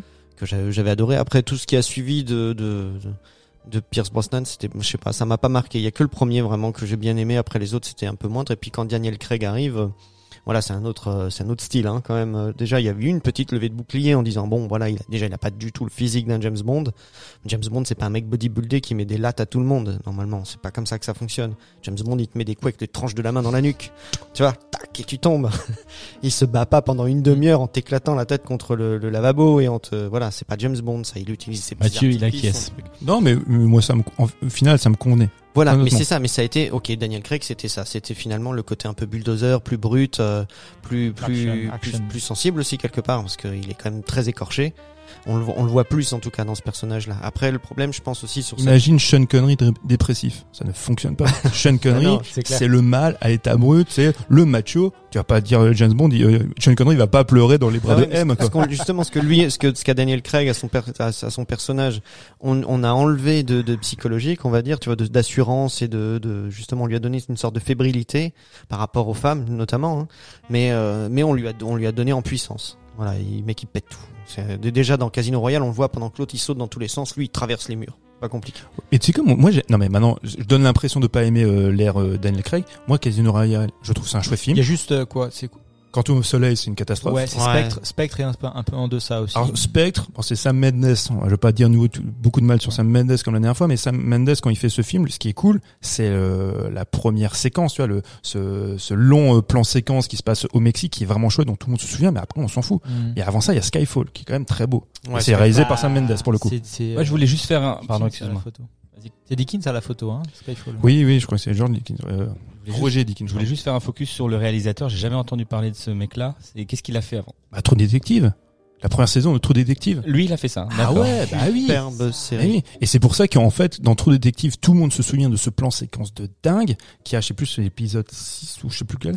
Et du coup, ils, ils ont reproduit un plan séquence, et quand il se bat dans, dans les escaliers, qui est plutôt bien amené, je trouve, qui est plutôt pas mal. Tu vois. Mhm. Mais oui, oui, il est très connu surtout pour, euh, pour ça, pour True Détective. Ah, j'ai cru qu'il y avait c'était multi-réalisateur True Détective. Je savais pas qu'il y avait un seul réalisateur qui avait tout Bah, fait. Alors pour la première saison, c'est lui, et c'est lui le. alors, je- je Ouais, dire- mais d'habitude sur les séries HBO, tu sais, il y a genre 3 Oui, 4 oui. réalisateurs et ils se Oui, oui, t'as raison. Non, non, mais là, sur ce coup-là, en fait, alors, je sais pas s'il était showrunner aussi, mais il a fait, il a fait beaucoup de trucs pour Ah, la première chouette. saison. Bon, Ouais, ouais. Allez, passons à Last Night in So, le film d'Edgar Wright. Ah, parce qu'on peut plus rien dire sur James Ouais, Bond. c'est fini. C'est fini. Bah, Il nous, il nous regarde même pas, nous poser Ah. la question, tu sais. non, c'est encore des trucs moi. mec. alors, vous, alors, alors, ah, vous avez des choses encore à dire sur James Bond? Oui, non, évidemment. bah ouais, bien sûr. Quoi, va- alors, continuez, Bah, non, mais continuez, continue, continue. Non, non, continuez. Allez, j'ai dit Michel. Non, non, mais après, euh, donner nos avis, donc euh, c'est, euh, c'est, c'est comme dire pour pour les gens qui vont avoir, ils savent pas s'ils vont aller voir un James Bond de 2h45. Est-ce qu'il, est-ce que ça vaut le coup d'aller voir le, le dernier, euh, le dernier Craig, tu vois, pour mettre euh, finir un peu ce truc-là. euh, comme dit Mathieu, euh, du James Bond, toi tu l'as dit aussi, du spectacle du James Bond, vous allez en avoir. Il y a des trucs intéressants à voir et c'est quand même pas trop mal. Mais euh, moi j'ai trouvé aussi que on, on avait monté tout, un, enfin c'est pour le méchant, plein de trucs. On a essayé de faire toute une histoire pour finalement en lui donner une famille, c'est vrai, c'est exactement ça quoi. Et et tu te rends compte que c'est on s'inquiète pas trop de ce qui s'est passé avant, de qui était ce personnage. Putain, le mec il déboule. Faut quand même voir, ça fait ça fait quatre ans, enfin quatre épisodes ou cinq épisodes qu'on se tape Spectre, qui est le truc ultime, hein, secret, on n'arrive pas à savoir ce que c'est, ils ont des ils ont des indiqués, ils ont des hommes partout.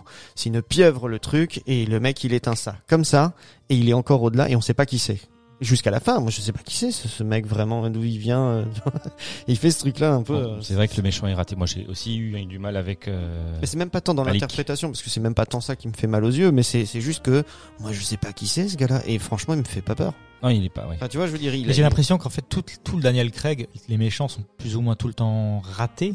Euh, J'ai pas l'impression d'un méchant, peut-être euh, Mikkelsen, Matt Mikkelsen qui était Voilà, correct. exactement. Ouais, Casino Royale. Ouais. Et le, Le- reste c'est tout. Le, le pire, et pourtant j'aime beaucoup ce comédien, c'est Mathieu Amalric qui joue le méchant dans Quantum of Solace. C'était quand même pas Ouais, folichon. De toute façon, eu- Quantum of Solace, c'est... Quantum of Solace, c'est, euh, c'est, c'est à partir de ce moment-là, ils se sont dit, bon, de toute façon, qu'est-ce qui marche?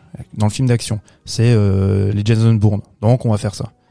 Et pour moi, Jason Bourne, je sais qu'autour de cette table, il y a des fans. Pour moi, ça a été une catastrophe. Jason Bourne, pour le cinéma d'action, c'est, euh, une- horreur. Je suis bien content qu'on en ait, qu'on soit enfin passé à autre chose que que ce, ce ces shaky cam et, euh, et parce que c'est ce qu'ils font, tu vois, des surcutés en shaky cam, tu sais, pour les scènes d'action, c'est une catastrophe. Heureusement que maintenant on est reparti sur du découpage, sur de la chorégraphie, que les scènes soient visibles. Est-ce que est-ce que j'ai le droit de, de passer à autre chose maintenant? Alors c'est quoi, mec? On est vraiment désolé parce que c'est vrai qu'on a été un peu brutal, mais du coup on voudrait encore parler de James Bond. Non, on va se promener à Londres. Allez, allez. Last Night Allez, in. Soho, du coup. Vos avis euh, sur ces, vos ressentis, vos avis. Alors, moi, je commence par moi. Voilà. Vas-y, ouais. Allez, vas-y, mec. Euh, moi, j'ai euh, j'ai beaucoup aimé ce film-là, surtout par la mise en scène et des choses que j'avais pas vues au cinéma. Euh, Enfin, rarement vues au cinéma. C'est vrai, l'histoire du, enfin, de la nana qui descend. Enfin, tu vois, le, je sais pas. Enfin, j'arrive pas à l'expliquer, mais les images. euh, asymétrie, tu veux dire asymétrie euh, dans les dans, dans les miroirs, dans les Mhm. vitres euh, quand Mhm. la nana descend, il y a la enfin je sais pas, vous Pitch, pouvez tu pitches le film? Bah ouais, Euh, rapidement. ouais, Ou je peux, ouais. vas-y vas-y, pitch. Bah justement, euh, nouveau film d'Edgar Wright, c'est l'histoire d'une euh, d'une jeune fille qui euh, habite à la countryside, à la campagne, perdue. donc sa mère est morte, elle est élevée par sa grand-mère et elle donc elle va pouvoir faire son son sa formation dans, de mode à Londres. Où justement elle, elle appréhende la grande ville et sa grand-mère lui dit attention tu vas à la grande ville prépare-toi ça va être tu, tu connais pas tu, tu n'imagines pas ce que c'est la grande ville là t'étais pépère et tu vas voir ce que c'est. Du coup elle arrive et euh, ben en fait on on sait pas trop. Ce- cette gamine elle a des on sait pas si elle est sait pas expliquer si elle a des pouvoirs psychiques. En tout cas elle a une sensibilité forte à euh, à quelque chose, à voir des images, à voir euh, des fantômes éventuellement, ce qui s'est passé, etc. Et du coup, il va y avoir tout un, je vais pas spoiler, mais il va y avoir tout un, tout un échange entre elle qui va donc habiter dans un- une petite maison de bonne où il s'est passé des choses et va avoir des visions sur un meurtre qui se serait passé dans les années 60. Et du coup, c'est cette fille qui, euh, bah, la nuit, a un peu des, des visions où elle va vivre ces, euh, cette- ces nuits des années 60 à travers le, le, le- le personnage de Sandy qui est euh, interprété par donc c'est Anya euh, Taylor, euh, Anne Taylor. euh, qui est complètement cette fille bon, déjà cette actrice elle est elle est hypnotique avec ses yeux quand Ouais, elle elle, ré- sa manière de jouer très, très- elle occupe tout l'espace elle est elle est vraiment incroyable et du coup en fait c'est l'histoire donc de cette fille dans le présent et de cette fille dans le passé et du coup c'est voilà c'est une histoire qui, qui est un peu entremêlée comme ça et du coup euh, oui donc tu parlais de la mise en scène Oui. et qui t'a euh, qui t'a bluffé parce que c'est vrai qu'il y a ce des choses que j'ai pas enfin oui, enfin je sais pas la, la- euh, comment euh, Sandy qui descend des escaliers et dans le miroir qui euh, qui est le long du mur, tu vois l'image de de la fille qui Euh, est Ellie. dans Ellie, voilà. Ouais. Moi j'ai trouvé ça euh, génial. C'est vrai, c'est Edgar Wright. J'avais pas. Déjà, ça fait bizarre de pas avoir le tandem euh, Nick Frost, euh, Simon Pegg. Bon, euh, moi, je me suis préparé en allant voir ce film. Je me suis dit déjà, j'avais rien regardé, pas de bande annonce. Euh, toi, toi, Julien, je crois que c'était pareil. hein. je savais pas de quoi ça allait parler. Mathieu, tu fais ça souvent, je pense. Non, mais c'est ce qu'il faut faire pour ce film-là. Hein. Voilà. Et du coup, je me suis par contre préparé. Je me suis dit, tu vas probablement assister à quelque chose de, de sensoriellement fort. Je sais pas si je peux le dire comme ça, mais je me suis dit, euh, musique, euh, tu vois, euh, prépare-toi. euh, euh, et j'ai été, j'ai été, euh, j'ai été assez bluffé et j'ai exactement eu ce que j'attendais plus ou moins, c'est-à-dire, comme on l'a dit sur Hot Fuzz, un mélange visuel, sonore assez incroyable. Euh, mise en scène justement qui occupe l'espace avec ses couleurs, ses, des idées de mise en scène justement un peu tout le temps. Et puis des acteurs qui sont incroyables. Il prend des gueules, des vraies gueules justement. euh, Mm. J'ai oublié le nom de l'acteur qui fait le, le pimp, le pimp, euh, le pimp méchant, qui jouait un Doctor Who, qui, a Celui aussi, qui joue le Docteur Who, ouais, c'est ça. qui a aussi une gueule assez, euh, assez qui absorbe un Matt peu. Smith. Matt Smith, merci, qui absorbe un peu aussi ton regard quand il, te, quand, il- quand il occupe la caméra comme ça. Euh, et du coup, euh, non, une grande, une grande satisfaction. euh, même si peut-être, bon, on spoilera pas, mais euh, la fin, euh, la fin, j'étais pas un grand fan, mais dans la construction de l'histoire, euh, moi, il a réussi à m'avoir sur certains euh, petits twists. euh, je me suis fait prendre au, jeu, voilà. Moi, j'ai bien aimé. euh, visuellement surtout, vraiment, il y a, des nouvelles idées. Je pensais avoir beaucoup vu de beaucoup de choses d'Edgar Wright sur ces trois films, Euh, et là, j'ai encore réussi à avoir des, euh, des surprises. Éléonore, tu voulais rajouter un truc? Oui, bah, simplement dire effectivement, enfin comme disait euh, Laurie, ça change de la trilogie Cornetto, euh, c'est cette réalisation-là. Euh, donc les deux, bah, comme dirait, disait Loris aussi, les, les deux actrices euh, sont vraiment euh, formidables, hypnotiques comme tu disais. Et euh, moi j'ai trouvé qu'il y avait de, de très belles transitions. Euh, bon, je pense qu'on en reparlera aussi après euh, au niveau de la réalisation. Euh, qu'il y a toujours ce jeu entre le, le rêve et, et la réalité, on ne sait pas trop. Et, euh, et, et que effectivement le, le sans spoiler le, le, le message de enfin de, de fin, euh, la construction de l'histoire, c'est vrai qu'il y a des choses que j'ai peut-être pas bien saisies. C'est peut-être un peu brouillon euh, sur, sur la fin, j'imagine. On peut même dire que des fois- moi j'ai même eu peur d'avoir bien saisi et de pas du tout être d'accord. Mais bon, c'est pour ça on en parlera pas. Mais par contre, effectivement, sur la mise en scène, on parlait avant de Hot Fuzz. Là, là, il y a un autre palier hein, qui est passé. Ouais. Moi, il y a- quand tu dis que j'ai jamais vu, que t'as jamais vu ça dans le cinéma d'Edgar White, moi, il y a une séquence que je n'ai jamais vue au cinéma. La séquence de, de danse tournée en plan séquence où euh, Ouais. il danse avec l'une puis il danse avec l'autre. En fait, c'est une danse à quatre parce qu'il y a le chef op qui est autour, le chef op qui est le chef opérateur de Park Chan-wook qui a fait Mademoiselle. C'est assez vertigineux. C'est incroyable. Moi, j'étais vraiment Mm. bluffé hein, quand j'ai vu cette séquence. Et avec la musique qui est omniprésente et qui se marie extrêmement bien. Ce film-là, je suis pas une jeune fille qui est partie de ma province pour aller à Londres, mais j'ai l'impression que ce film me parlait. Il me parlait au niveau des références. C'est tout le cinéma que j'aime, que j'ai étudié pendant les années. Donc tout le giallo de Bava, de Argento, de Fulci, machin. J'adore ça. Tu as aussi une référence qui est omniprésente. Alors, peu de gens l'ont vu. Je parle pas forcément Hitchcock parce que Hitchcock de toute façon c'est ça innerve le, le, le cinéma de, Manière du giallo de toute Ouais, façon ouais, ouais, et le cinéma anglais inévitablement. Moi je pense aussi surtout à Michael Powell, Michael Powell qui en 1960 fait Le Voyeur la même année où tu as le euh, tu as euh, Psycho de d'Alfred. Hitchcock.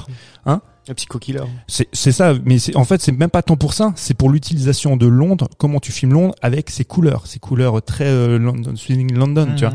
Et il y a bon, il y a bien sûr aussi un film alors que peu de gens ont vu parce que forcément il est inachevé, c'est l'enfer de d'Henri Georges Clouzot.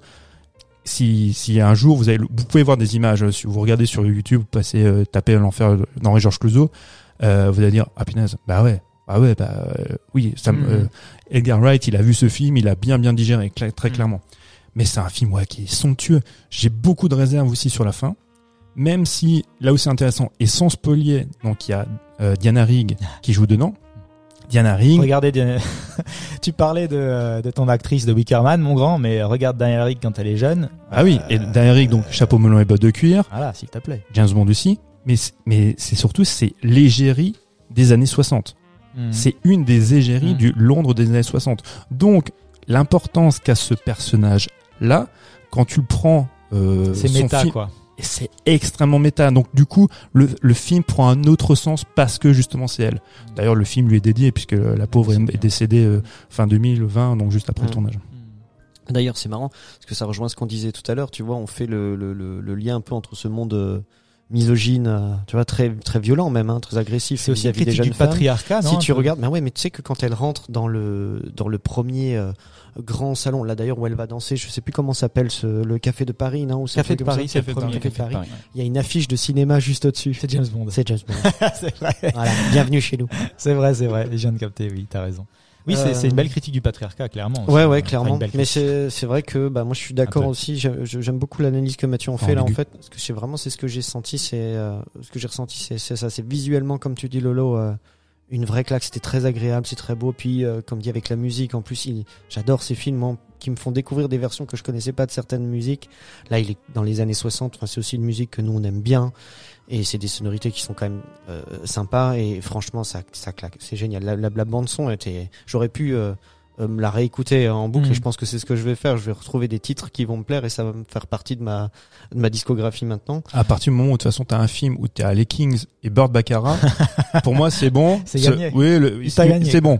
Il m'a happé. Et, euh, et en fait, ce qui est, donc ce qui est, c'est pareil, c'est Edgar Wright, comme, comme on disait, j'ai, j'ai beaucoup aimé tout ce qu'il a fait dans la trilogie Cornetto, mais, euh, mais avec Baby Driver et, euh, et maintenant avec celui-là, euh, j'ai trouvé que, ouais, le mec est en train de s'émanciper un peu de, de, de ses gimmicks d'une certaine époque. On n'a pas parlé de Scott Pilgrim aussi, mais c'est clair Ouais, bah, aussi. voilà. Et puis alors peut-être qu'il a, moi je me semble qu'il a appris pas mal de choses quand il a fait Scott Pilgrim, sur tout ce qui était un peu euh, comédie dansante, euh, tu vois, euh, Mhm. comment, comment ça s'appelle, euh, comédie musicale. Ah bon, alors après ça, c'était ce que c'était, c'est l'adaptation d'un comics, hein, donc après on aime, on n'aime pas, c'est c'est du fan service pour tous ceux qui aiment ça. Moi j'ai, moi j'ai adoré, mais euh, mais tu vois qu'il a, il a il a, il a réussi à incorporer son amour de la musique qu'il a, comme, comme on l'a dit tout à l'heure, qui est vraiment très présente, et, euh, et sa mise en scène, et il arrive à en faire un truc où il a vraiment une direction au niveau des acteurs qui commence à être, c'est, ça devient un vrai, un spectacle complètement dingue. C'est, c'est, c'est de plus en plus fluide. C'est vraiment, c'est vraiment, vraiment beau ce qu'il fait, comme dit Mathieu. Maîtrise Voilà. technique. Hein, en plus, sens, il ouais. apporte une nouvelle façon de faire les choses. Ouais, il y a une vraie maîtrise technique là de ce côté-là. Et, euh, et ça laisse présager des trucs, euh, des trucs super sympas, quoi. Mhm. Et, et ça, ça j'ai vraiment encore, on a vraiment adoré en regardant, en allant voir ce film. Après, pareil, bon pour le la, la fin, moi aussi, euh, je, je j'ai eu l'impression qu'il s'était un peu, euh, comment dire, pas, pas perdu, mais que euh, on sait plus qui vraiment est le méchant là-dedans. Qui, tu vois, c'est pour ça que est-ce que est-ce que c'est Bah, vraiment si, le bah, patriarcat qu'on Bah, le, le questionnement, c'est toujours la même chose, de savoir avec ce film-là. Attention, qui est- juste au, qui est- est-ce qu'on spoil non, non, Non, surtout- non, non. non, Ok, surtout pas. Mais qui est victime, qui est bourreau. Voilà, c'est ça. Ouais. Et euh, En fait, ouais, il y a une ambiguïté sur le personnage de Diana Rigg sur la fin. non, non, non, non, mais il faut pas spoiler. Il y a rien du tout. Il y a rien du tout. euh, C'est une vieille dame euh, qui qui fait un logement. Mais euh, disons qu'il y a une certaine ambiguïté, on va dire, sur effectivement le rapport de entre protagoniste et antagoniste, qui est méchant, qui est victime, qui est bourreau. Et j'invite tout le monde après avoir vu ce film à s'interroger, à savoir, mais où il voulait en venir, qu'est-ce qu'il veut dire par là, Mhm. sachant qu'un film, même s'il se passe en 1960, on le répétera toujours, c'est un reflet du- de la contemporanéité de l'époque dans laquelle on vit. Oui. Donc aujourd'hui, c'est quand on fait un giallo en 60 que Bava fait un giallo ou qu'Argento fait un, un giallo en, dans les années 70, quand tu traites d'un personnage féminin, c'est propre à son époque. Donc il faut quand tu le regardes maintenant, tu dis oui, il y a quelque chose de misogyne, patati patata. Très bien, mais c'est contextualisé. Là maintenant, quand tu vois ce film-là, inévitablement, on pense à l'époque à laquelle on vit. Post-MeToo, forcément. Donc Oui, voilà. on fait obligatoirement. un- Oui, c'est ça. Quand c'est fait de nos jours, ça doit avoir un rapport avec ce qui se passe aussi euh, de manière contemporaine, quoi. Et tout film est politique. Ce film-là Mm. est inévitablement politique. Donc après, à chacun d'analyser et de voir euh, ce qu'il en, ce qu'il en pense, ce qu'il en ressent. Je- Il a duré combien de temps ce film? Ouais, Presque deux heures. ok. Parce que j'ai vraiment passé un bon moment mine de rien. J'ai pas eu l'impression de, de, de, de souffrir de, du temps, tu vois. De, Non, non, bah, de j'ai, enfin bon. bref. rythme maîtrisé. Ouais. Quoi. Les coups de cœur, les amis?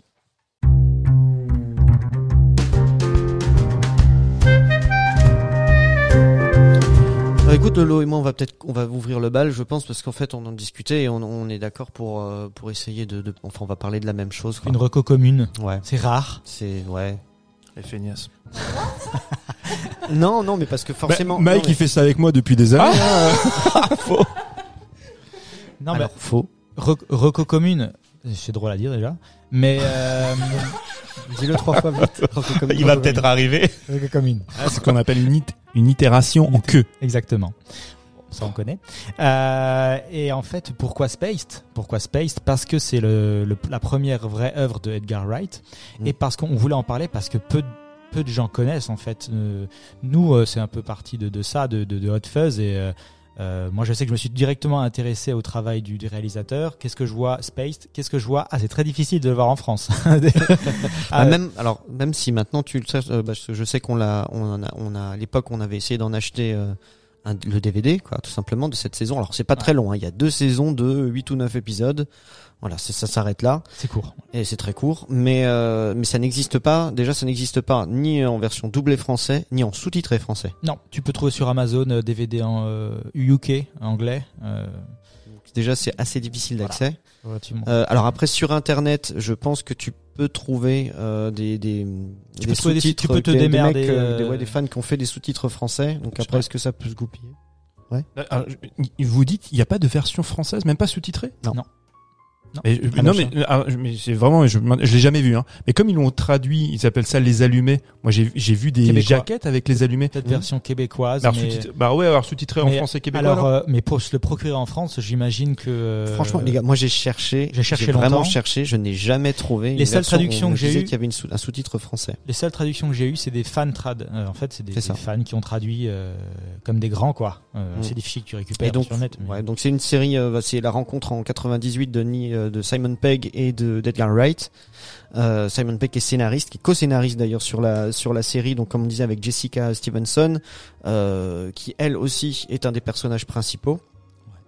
Et euh, bah, pour vous, si, comme dit, si vous voulez euh, visualiser qui c'est cette euh, cette fille, c'est euh, c'est celle qui est dans Shaun of the Dead, qui est la leaduse du, du de l'autre groupe de survivants, qui est le pendant exactement identique, mais qui réussit mieux euh, du- groupe de Shaun. De Shaun. Et euh, voilà, donc c'est elle. Et euh, Ils se ressemblent tous, mais pas vraiment. voilà. Et donc à cette époque-là, cette époque-là, donc Nick Frost et Simon Pegg sont, sont super potes.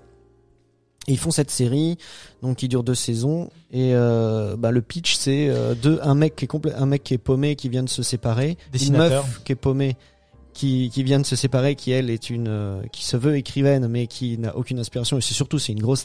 euh, Lazy, ouais, grosse feignante, une feignasse. ouais, ouais, une feignasse. et tous les deux, ils sont obligés de faire, de simuler leur vie, une vie de couple, pour pouvoir louer un petit appartement qui normalement est réservé au couple, Exactement. dans la maison d'une d'une vieille fille. Exactement. Donc il n'y a pas vraiment d'histoire, euh, grande histoire de fond. C'est vraiment plutôt des petits épisodes. Euh, Par contre, chaque épisode a une histoire propre avec une mise en scène un peu différente à chaque fois, des idées. Edgar Wright commence vraiment là, tu sens, à s'épanouir, à, à mettre en place son cinéma, ses, euh, sa version, euh, sa vision de la mise en scène, etc. Donc tu, tu, tu commences déjà à, à, à capter euh, déjà que c'est un, un très bon réalisateur parce que tu rigoles aussi Ouais. beaucoup dans la série. Bah, tu, vois déjà certaines choses qu'il va utiliser plus tard dans, dans sa Ouais. réal, donc sur Shaun of the. Dead. Exactement. Et même il y a un des épisodes qui est euh, qui avait été fait à la, à la- à l'aune de la sortie de, de Resident Evil et c'est quand ils ont fait cet épisode là que Simon Pegg et Ah bah Edgar oui. Wright se sont dit mais on adore tous les deux Dawn of the Dead il ce serait bien qu'on Ah fasse oui. peut-être un truc euh, là-dessus Resident Evil 2 que l'on Mhm. voit dans Resident Ouais, Evil ouais, 2 c'est que l'on voit dans, dans qui est un jeu vidéo Mathieu. Ne me regarde pas avec ses yeux. Euh, qui est donc dans un introduit introduit un épisode de Spaced a Mhm. été à l'origine de euh, ouais, l'idée de Shaun of the Dead. Donc, bon, finalement De- bah, bon c'est très bonne série. Euh, difficile d'accès malheureusement donc faut, le mieux c'est quand même de Amazon UK commandait un DVD ouais voilà et puis parler un peu anglais ça va vous aider. Eleonore, ton coup de cœur. Alors mon coup de cœur, c'est une bande dessinée. Je pense que vous la connaissez. C'est euh, il faut sauver. Le soldat. Il faut, il faut sauver. il faut flinguer Ramirez. Merde. ouais, excellent de euh, Nicolas Petrimo.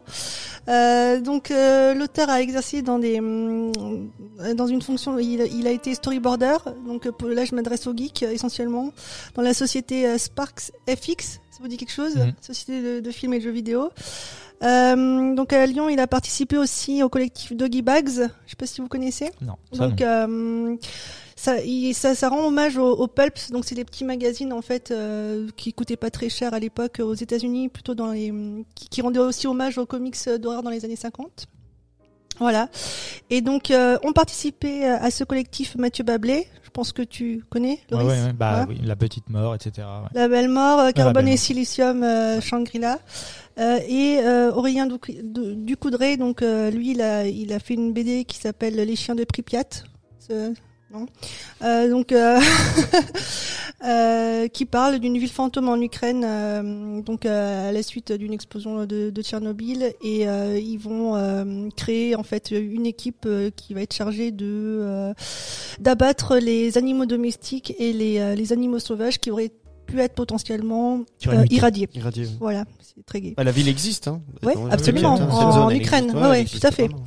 Euh, donc, si vous voulez voir de plus près, il y a l'édition Label 619 qui a réuni une section de ces ouvrages euh, Doggy Bags. Et pourquoi je parle donc de, de il faut euh, flinguer euh, Ramirez?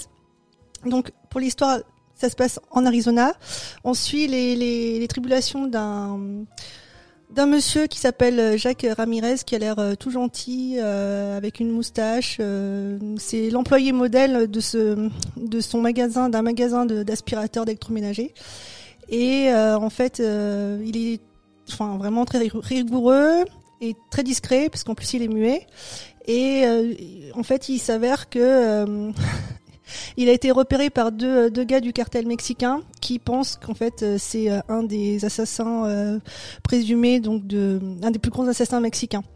Et donc il va y avoir plein de, courses poursuites et les dessins sont très beaux. Euh, Très tarantinesque. très tarantinesque et euh, il a donc l'auteur qui est français euh, se serait aussi inspiré d'Edgar Wright et, euh, et donc on a vraiment il y a un style euh, comme ça dynamique où euh, voilà ça, ça peut faire vraiment penser aux téléfilms américains des années 80 Beaucoup d'action, euh, très très beau, très très beau Mm. dessiné. C'est le dessin est fou. Tu l'as vu? Tu l'as lu? Oui, oui, c'est en deux tomes d'ailleurs. Ah oui. si, euh, maintenant, il y a le tome 2 qui est sorti assez récemment. Et ce sera en trois tomes, il me semble. Hein, le... On sait pas encore Ok. De- Suspense, Bon, euh, voilà, c'est c'est vraiment bien. ouais. Il, il est représentant. Tu l'as peut-être dit, j'ai pas écouté, mais il est représentant en aspirateur? Oui. C'est ça? Fait, C'est le- meilleur réparateur. technicos, lui. Ouais, ça. Le meilleur réparateur d'aspirateur. En gros, c'est vrai que tout, tout repose sur lui. C'est le seul mec qui est capable de réparer certains trucs et ils sont le, le- l'histoire commence et ils vont lancer un tout nouveau modèle. C'est très important. En plus, ça se passe, ça se, c'est pas contemporain. hein, c'est un, ça se passe, euh, ça se passe Dans pas les dans les années années 70, 70, ça. Donc euh, Ouais. c'est l'époque un peu aux États-Unis où euh, En fait, il faut il- toujours avoir le dernier truc, le dernier modèle. euh, et là, c'est l'aspirateur. euh, bah, qui c'est Apple sortir. en fait. Ouais, si on veut. c'est ça. Mais lui, peu, c'est le euh, seul qui est capable finalement de.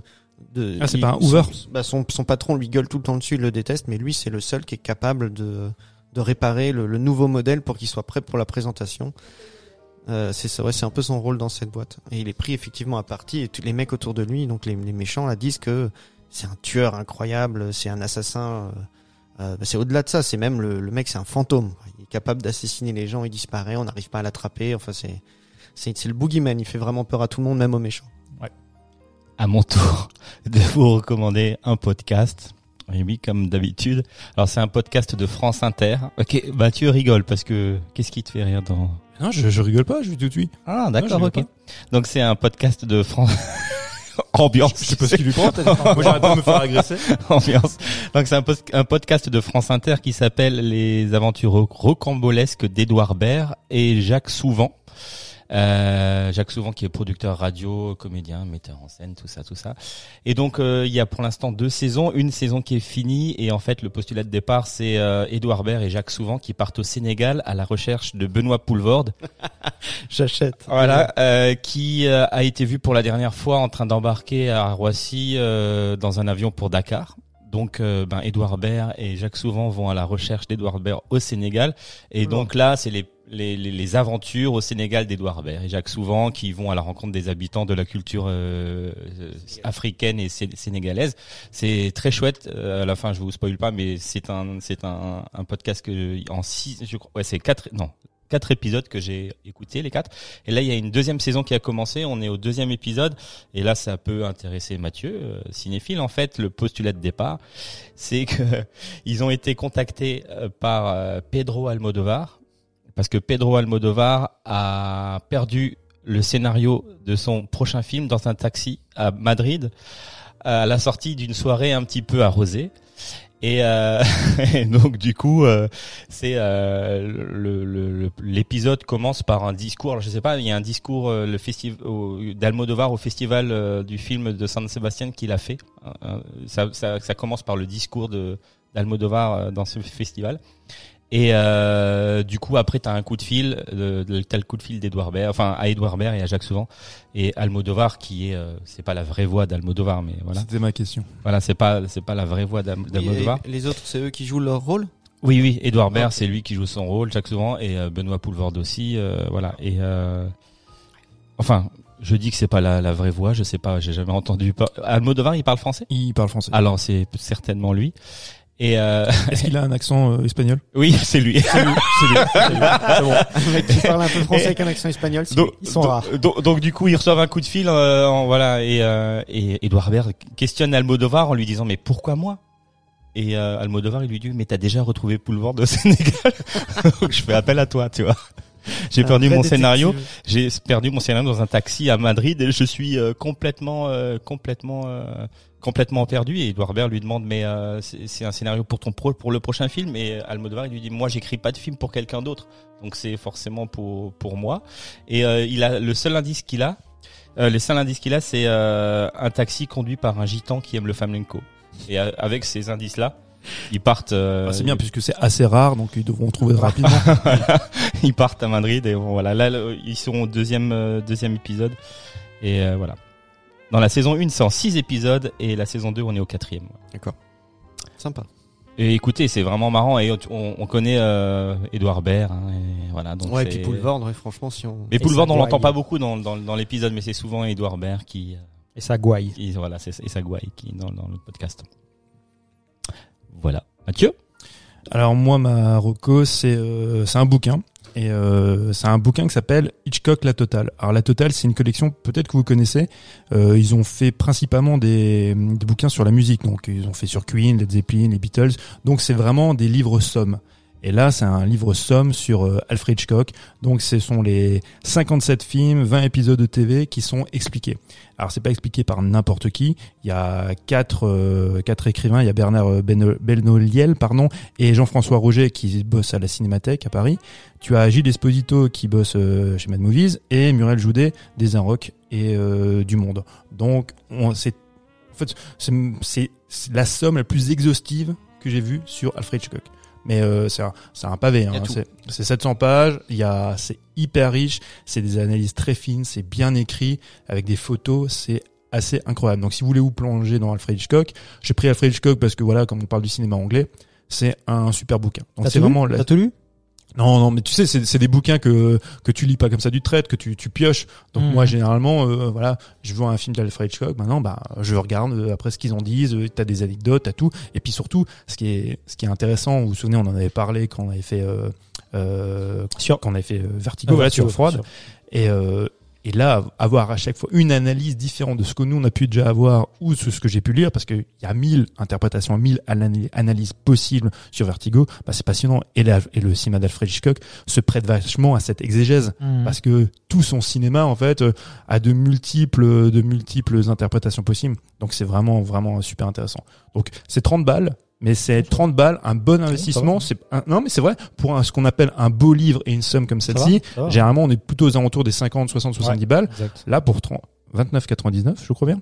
Pour 29,99, vous avez. bon marché.